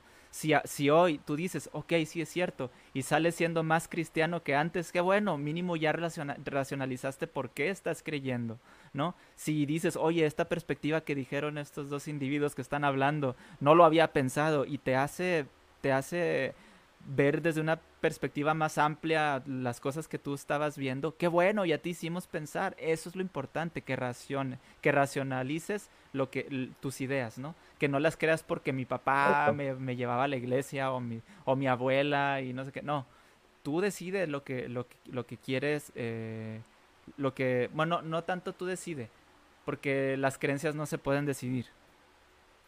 Eh, mínimo sé crítico, sé crítico con tus creencias, autoanalízate y simplemente toma una decisión racional en base a lo que a tus convicciones. Eso es todo, ¿sí? Ya para terminar quisiera eh, comentarles hice una encuesta mientras teníamos el podcast. La encuesta es la siguiente: ¿Crees que hay alguna verdadera postura de ateísmo y por qué? Y esto me gustaría usarlo como arma para hacer incluso otro podcast hablando sobre los resultados y por qué la gente cree esto y no. Es los resultados fueron con 66 votos, 42% dijo que sí. Con 46 votos, el 29% dijo que no. Y con 47 votos, el 30% dijo que no sabe. ¿Sí? Entonces hay oh. una postura mayoritaria ante la idea de que sí hay una verdadera postura del ateísmo. A mí me llama mucho la atención cómo terminó la, encuesta. Yo pensé que iba a ser todo lo contrario, pero no. Sí, es muy, curioso que, que, que piensen que existe un verdadero ateísmo. Ajá, y lo venimos hablando aquí en el podcast. Y, no, digo, la, estadística es la estadística. Esto es lo que, lo que, lo que dijo la gente que, que votó en, en, la, en, la, en la encuesta. Digo, hasta ahorita que lo estamos mencionando, puede que todavía siga eh, participando más gente, pero este fue el resultado que tomamos hasta, hasta ahorita. Y sería, sería interesante analizar por qué la gente piensa que sí hay un verdadero ateísmo, ¿no? Una verdadera postura del ateísmo. Pero eso ya lo iremos comentando más adelante. Eh, ya para, pues ahora sí darle a, una conclusión aquí al podcast, que nos, nos alargamos un poquito más de lo normal, pero eso pasa cuando la plática se pone muy interesante, ¿no? Y pues darle primero, primero que nada las gracias a todo el mundo que nos acompañó aquí, ¿sí? Porque pues gracias a, que hay gente interesada en que, en que nosotros hablemos de estos temas, pues nosotros estamos aquí, ¿no? Entonces, muchísimas gracias a todos por sus comentarios sentimos que no podemos eh, responder a todos, pero es que son muchísimos mensajes que tenemos aquí en, en, las, en el, en el directo y pues les agradecemos por, por, abrirse a comentar y a dar su opinión, ¿no? Eh, también darle una, una, un agradecimiento a Sony, Sony Mora, por, por prestarse a participar aquí en el podcast. Es un honor tener gente tan, tan yo lo digo así, tan inteligente, tan lista, tan objetiva, que, que puede ofrecer eh, una explicación muy concreta de lo que, de lo que nos quieren comunicar y eso se, se, agradece siempre. Igual como te dije hace un momento, si tú gustas en alguna otra ocasión participar en el podcast, estás invitado con todo gusto aquí, vamos a estar siempre, ¿no? Y ah, creo que sí. también, de nuevo, darles una, un agradecimiento a Libres de Dioses y a Invítame a Pensar por apoyarnos aquí con la difusión de estos podcasts, que creemos que pues estamos poniendo nuestro granito de arena para poder comunicar un poquito más la perspectiva del ateísmo que está muy, muy estigmatizado. Eh, hay muchas malas ideas de lo que de lo que se es y lo que no se es. Entonces, pues el que no es el que el que no es ateo y viene a escucharnos aquí pues crean, sepan que no tenemos cuernitos, no andamos sacrificando animales o, bebés, ¿no? En rituales, no somos satánicos, somos personas normales. No, somos, no somos ateos porque queremos pecar. Así es, tampoco somos eso. Pero voy a usar una frase que usan en un programa que se llama Talk Hidden. Dice, no, nosotros no te odiamos, solamente creemos que estás equivocado. Es lo que dicen ellos y lo vamos a usar en este momento, ¿sí? Es nuestra convicción, es lo que nosotros pensamos y estamos abiertos al debate y a la, y a la argumentación. Eh, ya para finalizar, eh, síganos en nuestras redes. Primeramente, eh, estamos aquí en Escepticismo Racional, que es la, es la base donde se, se transmiten estos podcasts. En YouTube vamos a estar subiendo videos y ya en estos días vamos a estar subiendo, resubiendo todos los podcasts en, en Spotify. Sí, para que pues ahí también nos visiten y puedan escucharnos en caso de que no lo puedan hacer en Facebook o no lo puedan hacer en vivo, ¿verdad? Y bueno, pues ya para, para irnos, eh, pues gracias a todos de nuevo, cuídense mucho, gracias Sony. Eh, y pues los esperamos en el nuevo podcast, en el podcast del sábado, donde vamos a estar hablando sobre algo relacionado al tema de hoy, pero pues con, con Armandowski Trotsky de, de Invítame a Pensar y con eh, con Ernesto de, de, Ateísmo Brillante. Entonces ahí va, se va a poner buena la plática para cuando gusten. Para si gustan, pues aquí vamos a estar. Entonces, cuídense mucho, que tengan una excelente tarde. Como siempre, como les he dicho, sigan por favor las, los, lineamientos de seguridad, que los protocolos de seguridad que se les da en su, en su área. El corona todavía no se acaba, entonces hay que estar con cuidado. Como les decimos siempre, el gel antibacterial, ¿sí? Es más efectivo que la sangre de Cristo. Entonces, cuídense mucho, y que tengan un muy bonito fin de semana. Amén. Hasta luego.